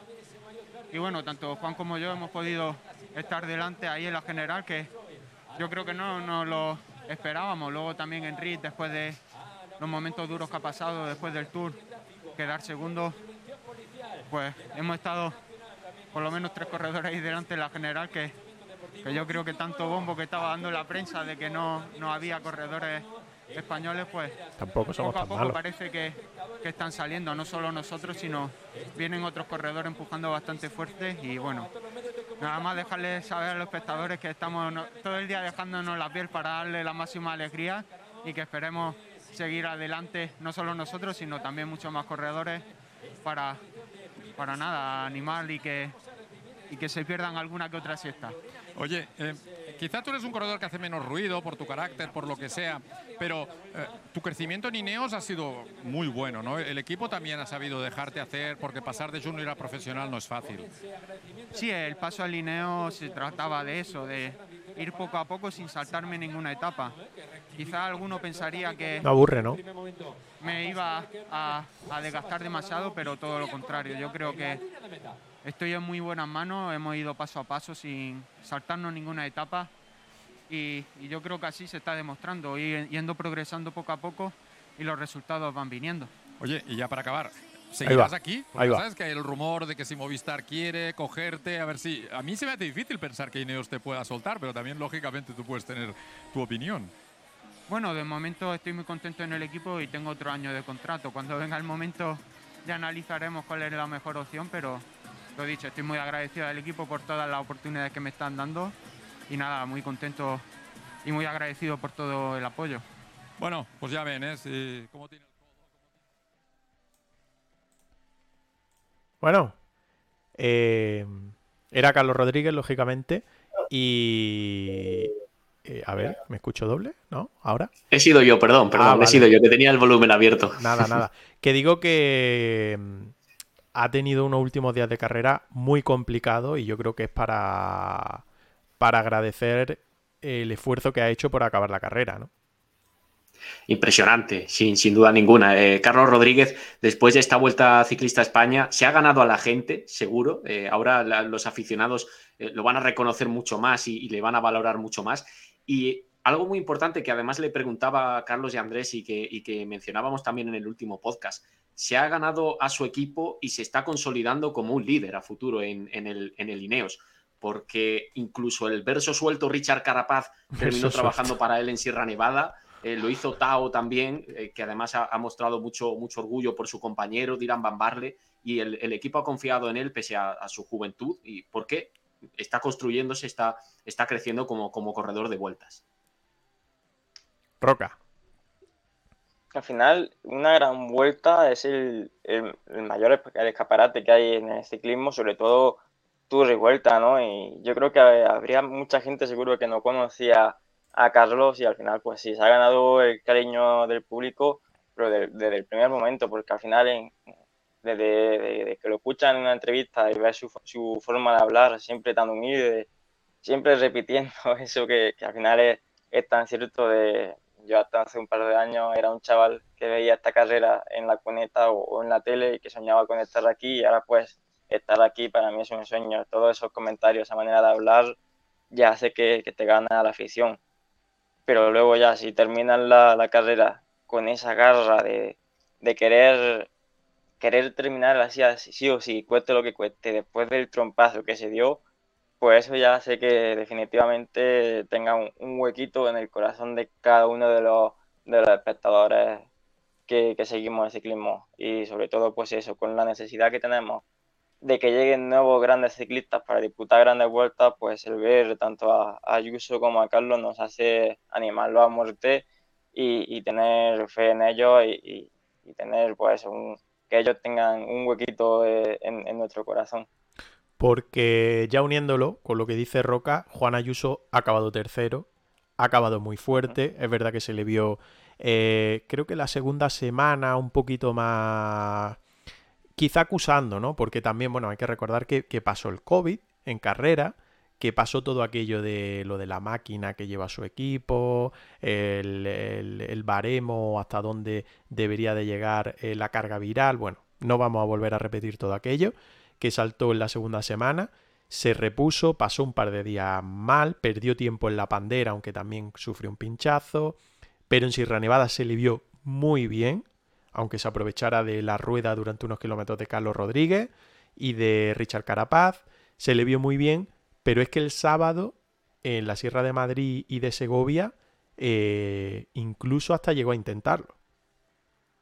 Sí, y ha demostrado eh, algo, mm, ya le íbamos conociendo por carreras anteriores, pero ha demostrado la explosividad que tiene, el punch que, le caracteriza en metros finales cuando llega acompañado de, rivales inmediatos en la lucha por la general, les arranca, eh, sobre todo en los, metros finales, y es capaz de abrir esos huecos eh, que parece que no, pero muchas veces poco a poco van resultando también determinantes para lograr objetivos a largo plazo en la, carrera. Es otro corredor que evidentemente empieza a consolidarse con, cimientos muy fuertes después de todo un podio, con 19 años en la, en la Vuelta Ciclista a España. Además es una personalidad muy diferente a la de, a la de Carlos, lo que, lo que bueno a futuro eh, hace que sea, que sea interesante que vayan creciendo este tipo de ciclistas variados también como, como personalidad, como en su forma de, dirigirse a los medios, en, de integrarse incluso en el equipo seguramente también. Y, todo eso aporta riqueza al futuro del ciclismo, del ciclismo español. Menos mal, porque hace poco no hablábamos precisamente de esto.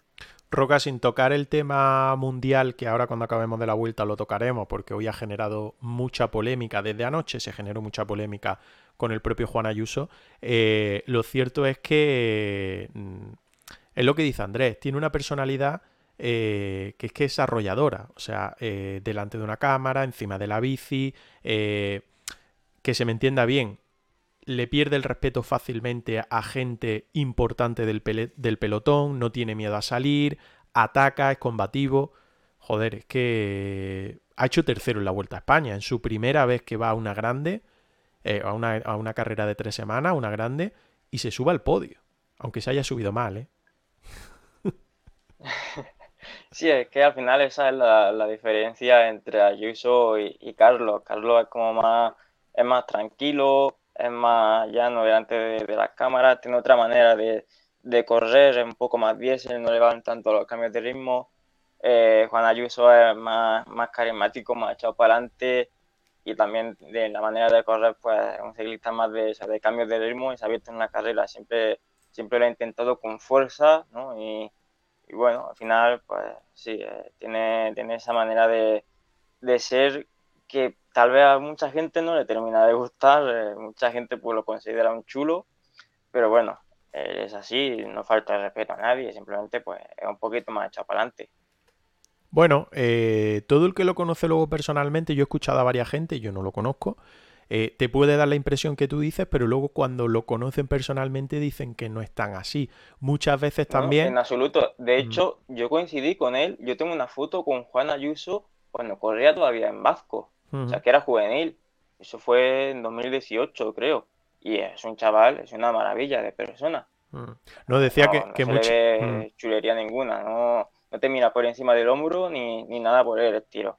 Es muy llano, es muy buena gente.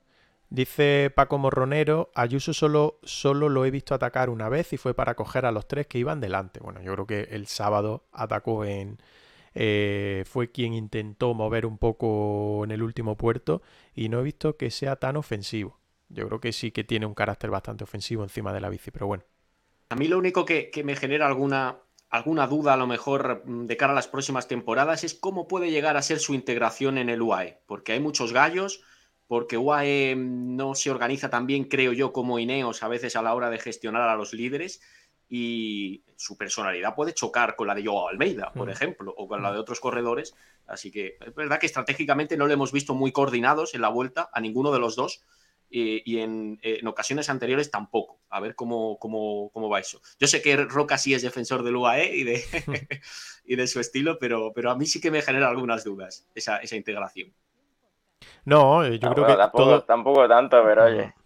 Todo lo va a dar el tiempo, Roca, todo lo va a dar el tiempo. Tiene muchos gallos el UAE, pero quién sabe lo que puede pasar el año que viene. Lo hemos visto en Ineo. Eh, a ver, lamentablemente con una lesión de Richard, de Richard Carapa, de Gambernal, pero que nadie quiere que pase nada. Pero fijaros cómo se le puso la temporada a, Ineos con, esa lesión, con ese accidente. Así que es que todo se va a ver con el tiempo. Yo realmente creo que Juan Ayuso el único que le puede poner, digamos, un poco más de tope dentro de, de UAE está de Pogachar. Porque con la progresión que lleva, fíjate, en su primera gran vuelta, queda por delante de Joe Almeida desde el primer día, muestra muchísimo mejor nivel que él, que otro ciclista en UAE puede haber que le plante cara a, a Juan Ayuso, tal y como está a día de hoy, y que en este, yo estoy convencido de que este no es su límite, que él va a ir más para, más para arriba y que al final luego lo principal es que Juan Ayuso no, no empieza a mirar desde ya el Tour, que no se obsesione con el mayo amarillo. Y el año que viene repito, objetivo con, eh, con, este año, que venga otra vez a la vuelta, y él ya lo ha dicho, el año que viene quiero ir a la vuelta, disputarle el mayor rojo a, a Renke Benepul, más de cara a cara, ¿no? Más de tú a tú. Entonces, pues, yo creo que, que también está sabiendo hacer las cosas bien, sabe cómo llevarlo, y pues eso, que, que no mire al Tour de aquí a uno o dos años, que lo dejen más a largo plazo, que vuelva otra vez a la vuelta a intentar mejorar el resultado, que luego se plantee el giro porque ya es otro tipo de gran vuelta, ya tiene más puertos encadenados, tiene otra manera de, de, llevar la carrera y ya como última opción, cuando él se vea ya realmente preparado y ya ha tocado los dos palos anteriores, que vaya al Tour. Ahí ya veremos cómo comparte el liderato con Pogachar. Pero bueno, estamos hablando de que tiene que ser muy a, largo plazo. Bueno, eh, tenemos tiempo y tenemos muchos episodios directos de Twitch y demás para ir viendo todo eso. Oye, por ir cerrando tema Vuelta a España, que nos vamos muy largo, muy largo hoy. Em, eh, eh, repaso rápidamente el Tropela, nuestro tropelcho de GRPC Ciclismo de Granada, cómo ha quedado. Eh, y después os dejo que cerré ya definitivamente cada uno de vosotros con una última opinión sobre la, la Vuelta 2022. Jorge Collado se ha llevado nuestro tropelcho 6.613 puntos. La verdad es que ha arrasado en la última jornada. Así que enhorabuena Jorge, que ha sido el ganador. Segundo José María Villegas, 5.950. Y ojo, tercero, podio, nuestro Juan Ayuso, que está en Italia ahora, ¿eh? Fernando Sánchez, 5.788. Ha luchado ahí los últimos días y se lo ha llevado, se ha llevado el podio. Así que enhorabuena, Fernando.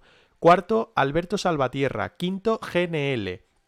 Sexto, Dani Cantero. Séptimo, Francisco Navarro. Octavo, Alberto Fernández. Noveno, Hugo Pérez Villegas.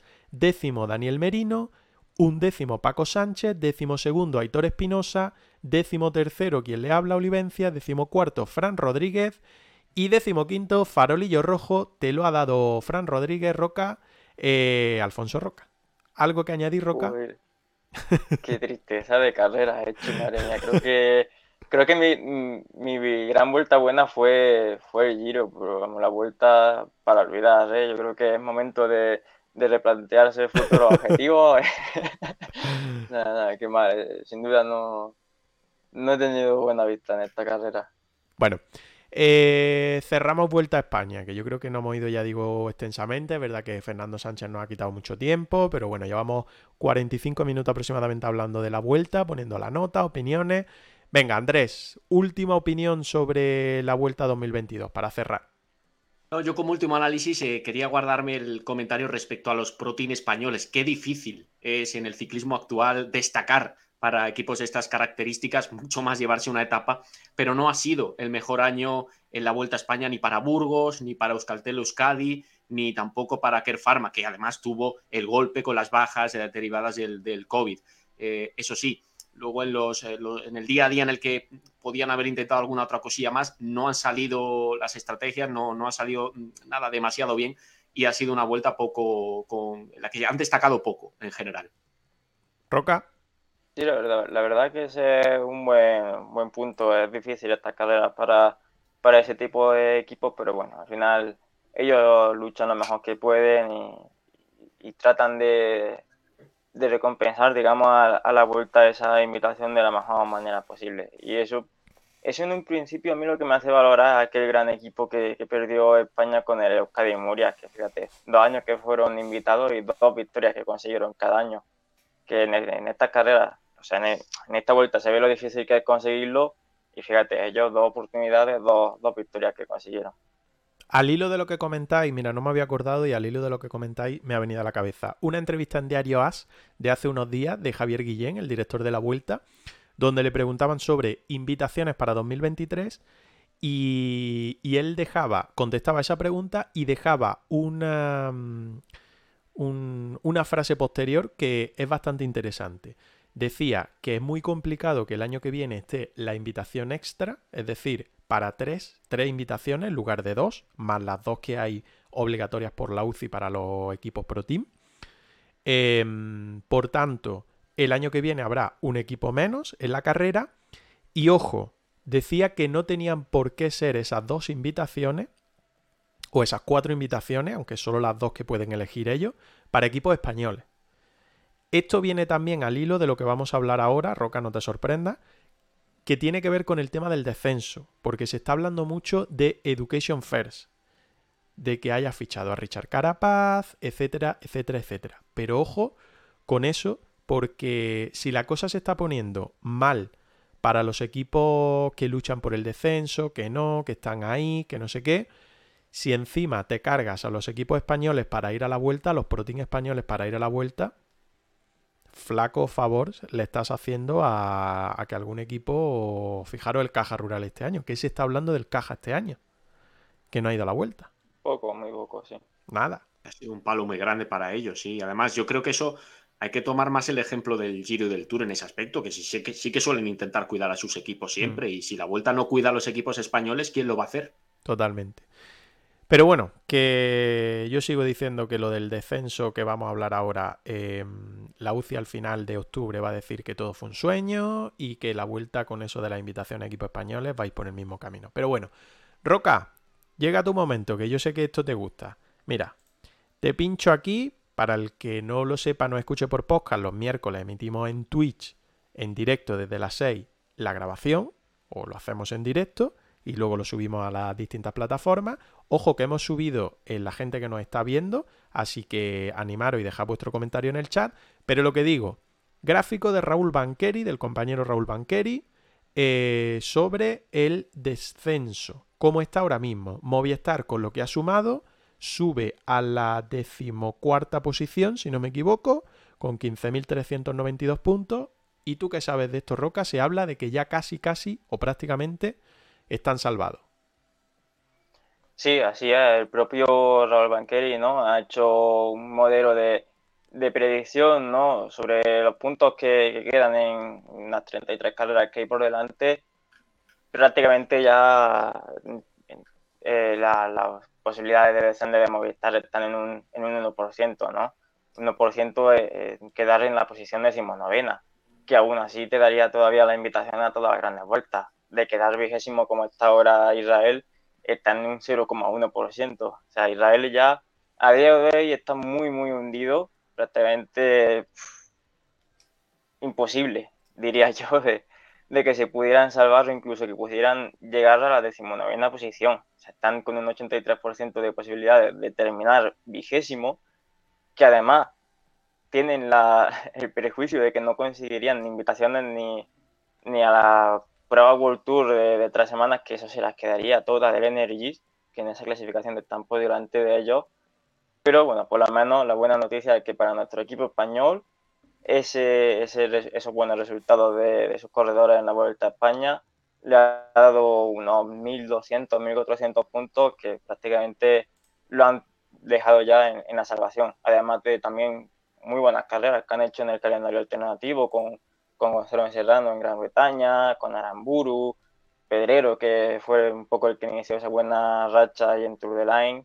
Eso ya ha hecho que puedan respirar un poco y no tengan que, estar hasta final de temporada con la calculadora en mano, buscando carreras de, debajo de la piedra, de donde no la hay, y, bueno, poder correr un poco más tranquilo. ¿Y quién va a caer? Porque el Israel, como tú dices, yo creo que está hundido. Además, eh, ha salido hoy una entrevista, lo he pasado por el grupo de Telegram, eh, una amenaza del director o el máximo responsable del Israel eh, diciendo que seguramente vayan a llevar si todo se cumple a la a los tribunales, etcétera, etcétera, que es un perjuicio para, para el ciclismo porque lo que están haciendo es hundir equipos o arriesgar a que equipos eh, desaparezcan, como puede ser el caso de el Israel quizá no, pero si otros equipos caen, sí que pueden tener ese riesgo de, de desaparición. Bueno, que están ahí peleando el Loto, decimonoveno, Cofidis, decimoctavo, eh, Team Bike Exchange, Jayco, decimoséptimo, Education Fair, que es lo que había dicho antes, decimosexto, Team Arkea Sansi, aunque este es Pro Team y el año que viene va a ser eh, World Tour, por lo tanto no peligra, y el Movistar que prácticamente está salvado. Es decir, Education Fair, Bike Exchange, Cofidis y Loto. Uno de esos va a caer. Fíjate que eh, muy rápidamente, si, me permitís, yo creo que ahí el Loto Soudal eh, creo que ha entregado la, cuchara directamente. A mí me da esa sensación por, cómo también han corrido la vuelta y otras carreras últimamente. Y de este equipo hay que decir que Soudal se va como sponsor el año que viene, se va con Quick, se va con Lefebvre, eh, que Loto quizá por los cambios de normativa en Bélgica, está en el aire si va a poder seguir patrocinando como empresa de loterías y de juegos de azar ah, en, el, en, el, deporte a partir de, la, de, la, próxima temporada. Eso, esto último no está confirmado, pero lo otro sí, Soudal se va seguro. Eh, y a lo mejor a ellos les encaja más perder la categoría, no tener tantas exigencias económicas, ni tener que disputar el calendario obligatorio que, que se le exige a un World Tour a mí me da esa sensación, ojo, evidentemente es una opinión muy, muy subjetiva, pero por cómo les veo últimamente me, da esa sensación. ¿Quién tiene más riesgo, Roca? Eh, realmente está entre los que más riesgo tienen de descender, que Chain, Cofidis y Loto Ciudad, según Raúl Banqueri, que son pues los que están rondando entre el 26 y 23% de terminar en esa decimonovena posición. Eh, Andrea dice que parece que Loto ha entregado la cuchara, pero parece que el que peor está llevando esta situación es Bike Chain, hmm. que a día de hoy, de las carreras que, quedan por delante, parece que están prescritos o que han solicitado correr en 11 carreras, mientras que Cofidis y Loto eh, van a correr entre 28 y 27 carreras. O sea, sí que parece que están más centrados en mantener la categoría, mientras que a Bike Chain puede que le pille un poco el toro. Todavía tienen algo de margen para, para salvarlo, 800, más o menos 800 puntos tiene Bike Chain para salvarlo, pero deberían de, ir buscando un poquito más de carrera porque si no, oye, que sus posibilidades todavía son bastante altas. Y al final, sobre lo que dice el, jefe de, Israel, yo creo que, sí, oye, que puede llorar ahora todo lo que quiera. Que venga a comentar que ha hecho una gran inversión en, en, el hecho de estar en la categoría Gold Tour. No te lo niego. Vale, que sí, que ha dejado mucho dinero pero eso que de decir que ha sido una buena inversión, oye, dejarte 7 millones en pagarle el salario a gente como Froome y como Fulsan, no creo yo que sea la mejor inversión, porque al final, ¿cuántos puntos te ha dado Froome en estos últimos años? ¿Lo fichó el año pasado o este año? No, el año pasado fue. Hace dos años.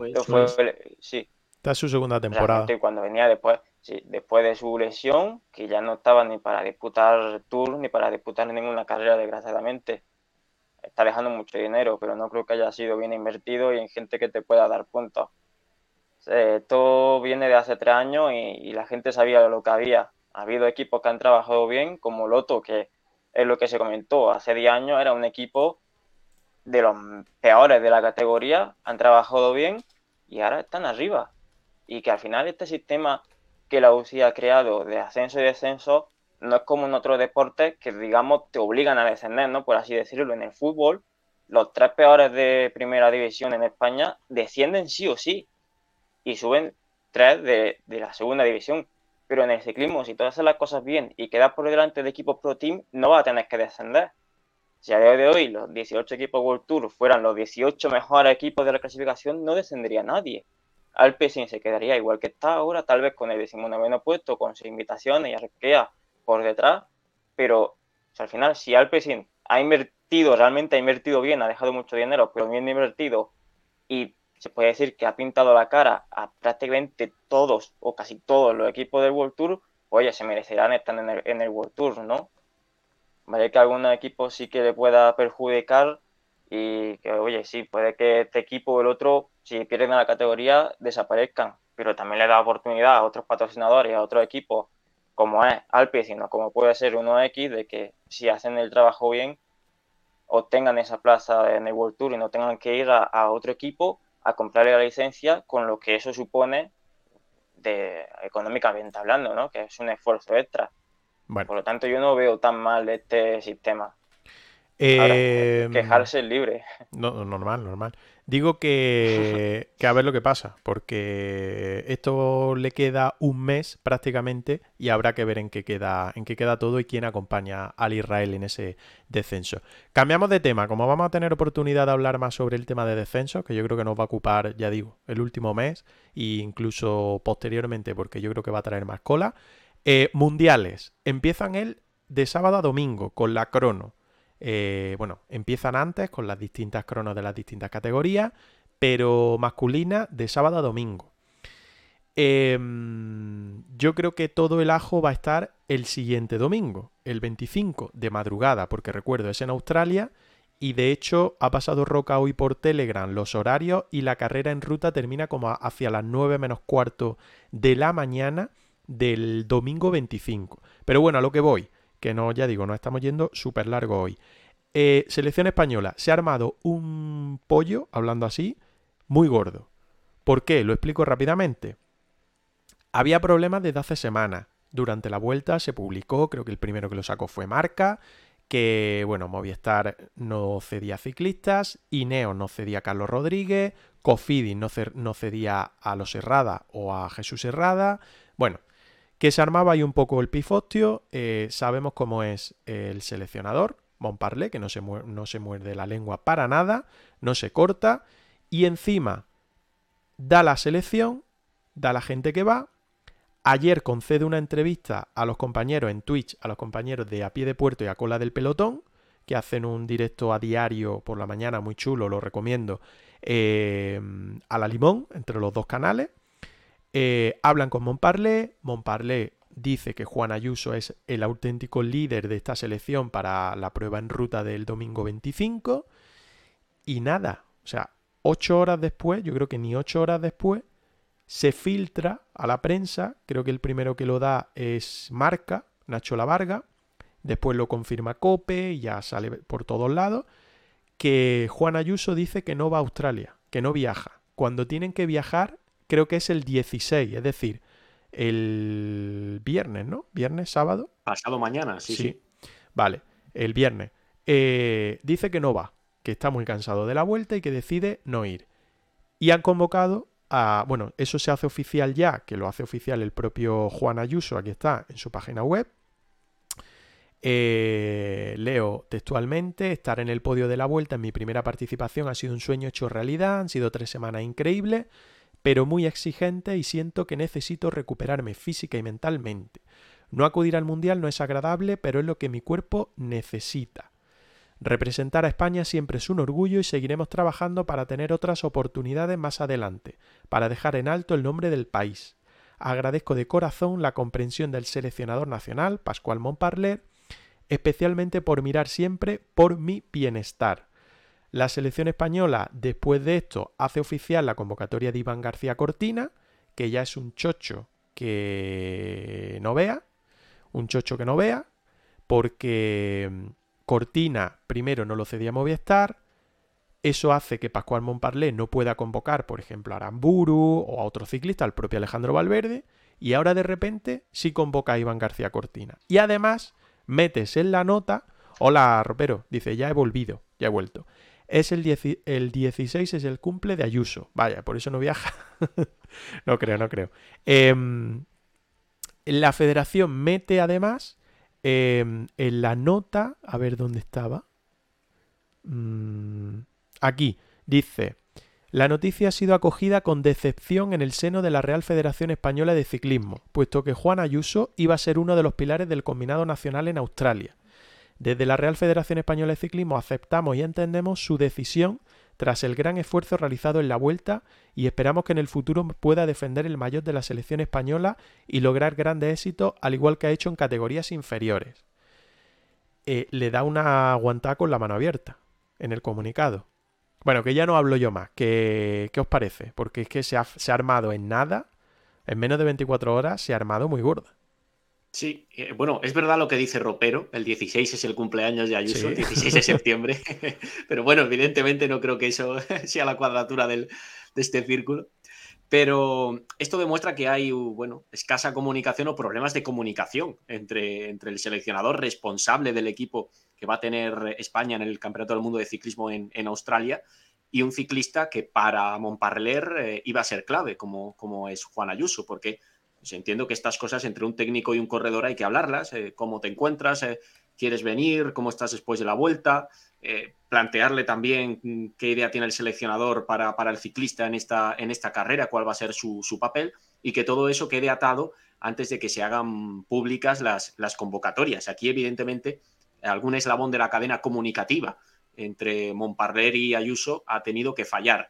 A este caos se suma otro más, que es eh, la actitud de los equipos este año con el tema de los descensos, que evita que el seleccionador pueda hacer eh, o armar una escuadra a su gusto porque no todos los equipos están dispuestos a que, a que sus ciclistas vayan a, vayan a Australia. Claro, Andrés, pero, pero Andrés, eh, si ahora convoca a Cortina, ¿por qué no convoca a Aramburu, a Valverde, etcétera, etcétera? O sea, sería cambiar prácticamente la selección entera. Sobre, todo Aramburu. Algo ha tenido que fallar, algo ha tenido que fallar ahí, no creo que haya sido culpa de la, de la federación ni de Montparler, porque en la lista de prescritos que ha sacado la UCI hace apenas 11 horas, sale Valverde y sale Aramburu. O sea que al final, si no han podido estar en ninguna de ellos dos y esta cortina, algo hay ahí que no sabemos, pero. No, eh, a ver, intentarlo, digo, la federación lo ha intentado. Sí, sí, a ver, si Montparler en, la, Montparler, en la entrevista que digo de a cola pelotón, del pelotón y a pie de puerto, dijo, porque le preguntaron, eh, dijo que Valverde quería ir y que Valverde estaba en la, en la preconvocatoria o como se defina, o en la prelista, porque él quería ir y que Movistar había sido el que no. Pero mi pregunta es, si ahora has tenido que modificar y has llamado a un ciclista que en principio no te dejaban, eh, entonces ¿por qué no modificar la lista entera? Claro. Si Movistar ya está salvado. Y no tenemos respuesta, porque esa es la, esa es la gran pregunta y la, y la gran duda que, que tenemos en este, en este momento. Sobre todo por eso último que apuntabas. Movistar es un equipo que, como indica el magnífico trabajo de, que está haciendo Banqueri eh, y que nos ha también desarrollado muy bien Roca en este, en este podcast, eh, es un equipo que está sin riesgo ya de descenso prácticamente y que tiene el núcleo duro de la, de la selección española. Un ciclista como, como Aramburu, para el recorrido de, este mundial, lo, veo un, un, corredor a tener en cuenta. No es el máximo favorito, no es ninguno de los nuestros máximo favorito en este campeonato del mundo. Eh, ojalá sí en los próximos, no en este, pero bueno, eh, lógicamente tienes que llevar un bloque hecho a medida para, disputar, porque España también se juega un prestigio como, como nación históricamente ligada a, un potencial ciclista muy, muy elevado. Mira, la selección la conforman la de ruta, Iván García Cortina, Edu Prades, Urco Berrade, Oyer Lazcano, Ruya eh, Gotzoy Martín, Mar Solé y Jesús Ezquerra. Claro, otro, otro que no está, perdón, es, Serrano, que, también está haciendo ahora un cierre de, campaña muy fuerte. Oye, yo la verdad que vale que, no sea la mejor selección. Hay muchas selecciones que están acompañando a España en lo de no llevar al mejor equipo, pero me parece un equipo bastante decente y que se puede infiltrar en muchas fugas, que porque no podrían dar la sorpresa. No, no te digo que vengan aquí con, con el arco iris, porque eso está realmente complicado, pero es una selección bastante interesante, la verdad. Bueno, de ruta hablaremos la próxima semana porque digo que es el domingo 25, la cronos y es este domingo, madrugada del sábado al domingo. También eh, aproximadamente cercano a las 9 de la mañana, pues se conocerá quién es el nuevo campeón del mundo eh, contra el crono. Em, eh, representante español, Oyer Lazcano. ¿Y cómo veis quién tenéis de favorito? Porque Van Aert dijo que no, que no corría. Eh, yo creo que el gran favorito es Filippo Gana, si no pasa nada. Portugueses, Nelson Oliveira, Joao Almeida. ¿Quién anda más por ahí? Stefan Kuhn y Biseger con Suiza. Hater con Gran Bretaña. Luke Plap con Australia, Pogachar con Eslovenia. ¿A quién veis de Arcoiri que le pueda hacer frente a Gana? Pues difícil, más allá de Gana, difícil, aunque un ciclista como Biseguer sí se me puede ocurrir que, puede plantar eh, cierta cara si tiene, si tiene un buen día, porque eh, es verdad que especialistas hay muchos, pero al nivel de, de Filippo Gana prácticamente ninguno. Yo creo que el podium va a estar entre Pipo Gana, Stefan Kuhn y Biseguer. Pero ojo que no me atrevo a decir el puesto de cada uno, que Kuhn podría dar la sorpresa. No sería la primera vez que le levanta la victoria a Gana. Sí, está también por ahí Remy Cabaña, convocado con Francia, que es un buen especialista, quizá en otro escalón, pero, pero un ciclista que, puede, puede, tener un gran día. Y bueno, aquí aparecen Pro Cycling Stats, aparece Benepul también, eh, con Bélgica. No sé yo hasta qué punto estará eso 100% acaba, de llegar a, Australia. Sí, sí. sí, sí. Así que lógicamente es un súper especialista, pero claro, a ver cómo, cómo está también de, fuerzas eh, después de, toda una vuelta ciclista a España. Bueno, eh, lo dicho, la semana que viene repasamos crono, hacemos previa sobre todo de ruta, es que hoy vamos fatal de tiempo porque nos estamos yendo muy largo. Eh, lo que sí me gustaría, además tenemos a Ropero ahí por el chat, Em, los granadinos que hay por ahí compitiendo.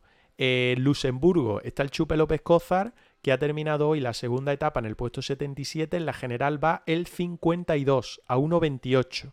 Eh, lidera esa clasificación general eh, Valentín Madua del Grupama FDG. Y hoy se ha disputado en Italia el Giro de la Toscana, el Memorial Alfredo Martini, prueba 1.1. Eh, se ha impuesto en esa carrera Mark Hirschi. Oye, este ya lo hizo el año pasado en Italia también, bien, ¿no? En este tipo de clásica. Pues a mí me pillas, ¿no? Porque el año pasado tuvo una temporada tan desaparecido que. O fue al principio de la temporada. por el mismo camino. Al principio de esta temporada ganó alguna clásica en Italia también, me parece. Creo recordar, creo recordar. Eh, Mark Hirschi se, ha Sí, lleva- sí. se ha llevado la Ganó la per- siempre Alfredo, sí. Eh, ve, ve, a mí me sonaba, me sonaba. Eh, Mark Hirschi se ha llevado esa clásica, Lorenzo Rota ha sido segundo, Daniel Felipe Martínez, que fíjate cómo está acabando el año, ha sido tercero. Oye, de Daniel Felipe Martínez futuro no se ha hablado todavía, ¿no? No, y además hoy eh, ha lanzado, en el último puerto, ha lanzado un ataque que ha estado a punto de ser definitivo. Le han cogido ya prácticamente llegando a, meta y, y no se ha llevado a la clásica por muy poco, pero evidentemente es uno de los, de los eh, ciclistas a tener en cuenta para el mercado. Eh, Movistar. Tiene contrato para el año que viene. Ah, sí, yo pensaba que terminaba. Termina en 2023. Einer Rubio, cuarto Movistar, sexto Alex Aramburu y lo dicho, Ropero ha acabado en el puesto 25 eh, de su equipo solo superado por Alex Martín, que ha acabado décimo noveno. Ropero se ha dejado, ha entrado en un grupo a 3.35 de la cabeza de carrera. Por lo tanto, eh, buena, buena, buena carrera la que ha hecho hoy Ropero, que mañana, no sé si sigue por ahí en el viendo, ¿no? Ropero mañana tiene eh, otra carrerita, ¿no? El 15 tenía otra ahí en Italia, creo recordar. Lo vi por allí, por, por el equipo. Eh, no sé ahora mismo qué carrera era, joder, lo subí ayer. Incluso, espérate. Corre, Copa Sabatini. Copa Sabatini. Copa Sabatini, correcto. Sí, sí. Copa Sabatini. Mañana, mañana está otra vez en competi, así que mucha suerte. Mucha suerte sí, viene para... la lista de, Sí, sí, de. Eulocometa con dorsal. Sí, sí, sí. Mucha suerte a nuestro ropero que sigue por allí por Italia y que nos ha estado escuchando hoy. Y lo dicho, que tenemos gente en competición. Lo del chupe creo que va... Me he dejado la vida, dice ropero. Me he dejado la vida, dice. Es lo que, lo que, lo que toca. Es lo que toca, ropero. Mañana gas Mañana gas y con agua. y con agua. Que el señor te pille confesado. Madre mía, madre mía. Madre mía. Mucha suerte, ropero, di que sí. Hay que apretar, hay que apretar. Que mm, hablaremos porque eh, era hasta el 17 lo del chupe en Luxemburgo. Y ropero Sí. mañana que tiene en Italia, así que la próxima semana pues repasaremos un poco de, de cómo, de cómo va todo. ¿Qué, ¿Qué os ha parecido lo de hoy? No ha quedado mal, ¿no? Hombre, ha, ha- ha quedado. Ha sonado bien y se ha visto bien, creo yo, ¿no? Yo creo que sí. Yo creo que sí. Yo diría que sí, sí. Hemos tenido gente en el chat, en el chat, en el directo. Creo que hemos llegado casi casi rozando los 10, que ya yo creo que es un éxito para nosotros, que llevamos poquito tiempo. En el chat ha, habi- ha habido mucha gente que se ha estrenado, eh, algún seguidor más. Rocky no sale con agua ya. Ni con agua ni con sol. Yo estoy ahora mismo. Me he echado a la mala vida. Está de capa caída, Ropero. Lo tenemos de capa Sí, caída, hay que animarlo, hay que animarlo. Digo que no ha ido nada mal la cosa, hemos crecido, algún seguidor más. Tenemos que llegar a los 50, eso sí, ¿eh? Joder, pasarlo por ahí a vuestros amigos, aunque sea que luego no nos vean, pero que nos le den a follow, que le den a seguir, y así podemos llegar a 50 y, y podemos activar el tema de sub y demás. Un abrazo, ropero, pues tú sí que eres grande, y mañana mucha suerte, tío. Apreta el culo, que te mereces todo lo que, lo que te llegue, eso sí, eso sí que es verdad. Que vamos a ir despidiendo, que vamos a ir despidiendo. Yo quería plantear algo. Oye, ¿qué se ocurre para hacer por Twitch algún día por aquí, ahora que vienen mundiales y demás? Pues yo creo que a ver si podemos ir lanzando alguna encuesta o alguna cosa así muy típica del formato, ¿no? Aunque no sea tampoco lo más original, eh, lo que se me ha venido a mí a la cabeza así de golpe. En Twitch, pero, dices. pero sí que es muy típico del formato, sí, sí. Pero creo que para eso tenemos que llegar a 50. Es otra Ah, cosa bloqueada. vale. Creo, no me hagas Pues mucho caso. Sí, tengo que, que bichearlo por ahí, pero creo que todo ese tipo de cosas lo tenemos ahora mismo capado, eso, hasta que no seamos 50. O algo más de Claro. 50. Algo más de 50. Eh, Roca, te veo madrugando para los mundiales, ¿eh? Sí, sí, yo madrugo seguro. Yo propongo, si alguien quiere a las 6 abrir directo y comentar la carrera, Oye, pues mira, lo vamos a pensar, ¿eh? La crono no, pero la ruta sí, ¿eh? Roca es de los que madruga para los mundiales y seguro que para la Fórmula 1 también, cuando hay que madrugar. Yo, yo madrugo hasta para el Tour Down Under. Oye, pues quién sabe, ¿eh? lo del domingo 25. A ver, si acaba a las 9 menos cuarto, las dos últimas horas o la última hora y media, podemos hacerla, ¿eh? Estaría muy bien, ¿eh? ¿Por qué no? Bueno, todo, todo es pensarlo y si no nos echan aquí los vecinos y la mujer. Dice Ropero, una camiseta con diseño de la goma pero blanca con el arco iris. Sí, como la de Fernando, ¿no? Podría hacer una Super Bowl como la SER. sí, bueno, Paco Moreno dice, podéis hacer una Super Bowl como la SER, joder. Pues lo de la SER acabó muy mal, ¿eh? Lo echaron a todos prácticamente, o sea que... Cerraron la Super Bowl y luego acabaron todos en la calle, o sea que a nosotros igual nos banean, nos banean el, el canal. Que vamos a ir despidiendo, que yo creo que ha quedado un episodio largo, eso sí, nos hemos ido un poco extenso, pero queríamos cerrar la Vuelta a España 2022 como se merecía y empezar a hablar un poco de los mundiales. Y también saludar a Fernando Sánchez que estaba por Italia y que corre mañana tres y media. Eh, ficháis a Poli Rincón. mañana tres y media allí en, en Italia, esa crono de los mundiales los Masters, no los Pro. El verdadero mundial. El verdadero Ojo. mundial. el Los verdadero Master Pro. Tour. Coño, y la sortea y dice Ropero la camiseta. Pues es verdad, hacía falta hacer algo. Hacía falta hacer algo. Que nos vamos, que nos vamos, que a mí me están llamando ya por ahí fuera. Tengo un niño ahí que está chillando mucho. Para ver quién es el campeón de la goma de este año. Roca, que nos escuchamos la próxima semana, ¿eh? Venga, ahí estaremos. Un abrazo, un abrazo, estamos en contacto. Hasta pronto. Y Andrés lo mismo, que ojo que tenemos mañana o el viernes publicaremos un un episodio especial con algo que ya hemos ido anunciando por aquí, pero algo especial, así que atentos en este caso al podcast y a YouTube, a nuestro canal de YouTube que también subiremos por ahí la entrevista. Sí, sí, atención siempre. Además, viene un contenido bien bonito. Lo hemos estado hablando antes fuera de, de micrófono. Y, y deben de, de estar pendientes de- del podcast y de, de YouTube, como decías, porque les va a interesar seguro a la, a la comunidad de, de Hacemos la Goma, de GRPC. Que Andrés, nos escuchamos la próxima semana y que tenemos mucho mundial por delante, que hemos cerrado la vuelta, pero que tenemos mundial. El ciclismo no se acaba, afortunadamente nos quedan muchas cosas de las que hablar y aquí estaremos, ahora con formatos nuevos, disfrutando del contenido. Por supuesto, no, no vamos a fallar. Que un abrazo ah, para Un ti. abrazo grande. Y un abrazo también para todo el que nos ha seguido por Twitch y todo el que vaya a escuchar el podcast posteriormente, en iVoox, en Spotify, en Google Podcast. Y también al que ha estado, o a los que han estado, que hoy han sido muchos, eh, de manera gratificante, por el chat de Twitch. Voy despidiendo. Ale Ropero, eh, Paco Morronero, ¿quién más había por aquí? Eh, Electromotive Diesel, Rocky, eh, Docente 2006 que nos dijo que se marchaba, Joaquín Montilla. Bueno, no sé si me dejó alguien, pero se agradece. Y la próxima semana, pues volvemos a estar por aquí por Twitch, también en los podcasts. Y no me enrollo más. Así que lo dicho, que disfrutéis mucho, que le deis mucho a la bici, el que podáis. Y el que no, pues que empiece a ver los mundiales de ciclismo. Ale, hasta la semana que viene. Chao, chao.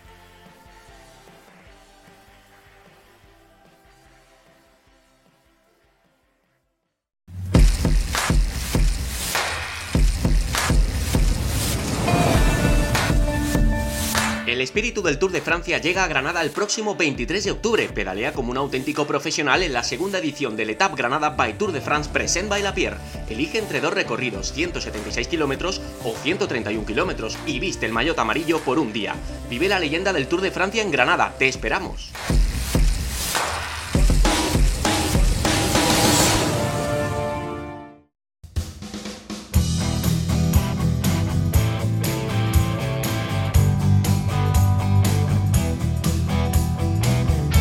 Estás escuchando el podcast de GRPC, Ciclismo de Granada,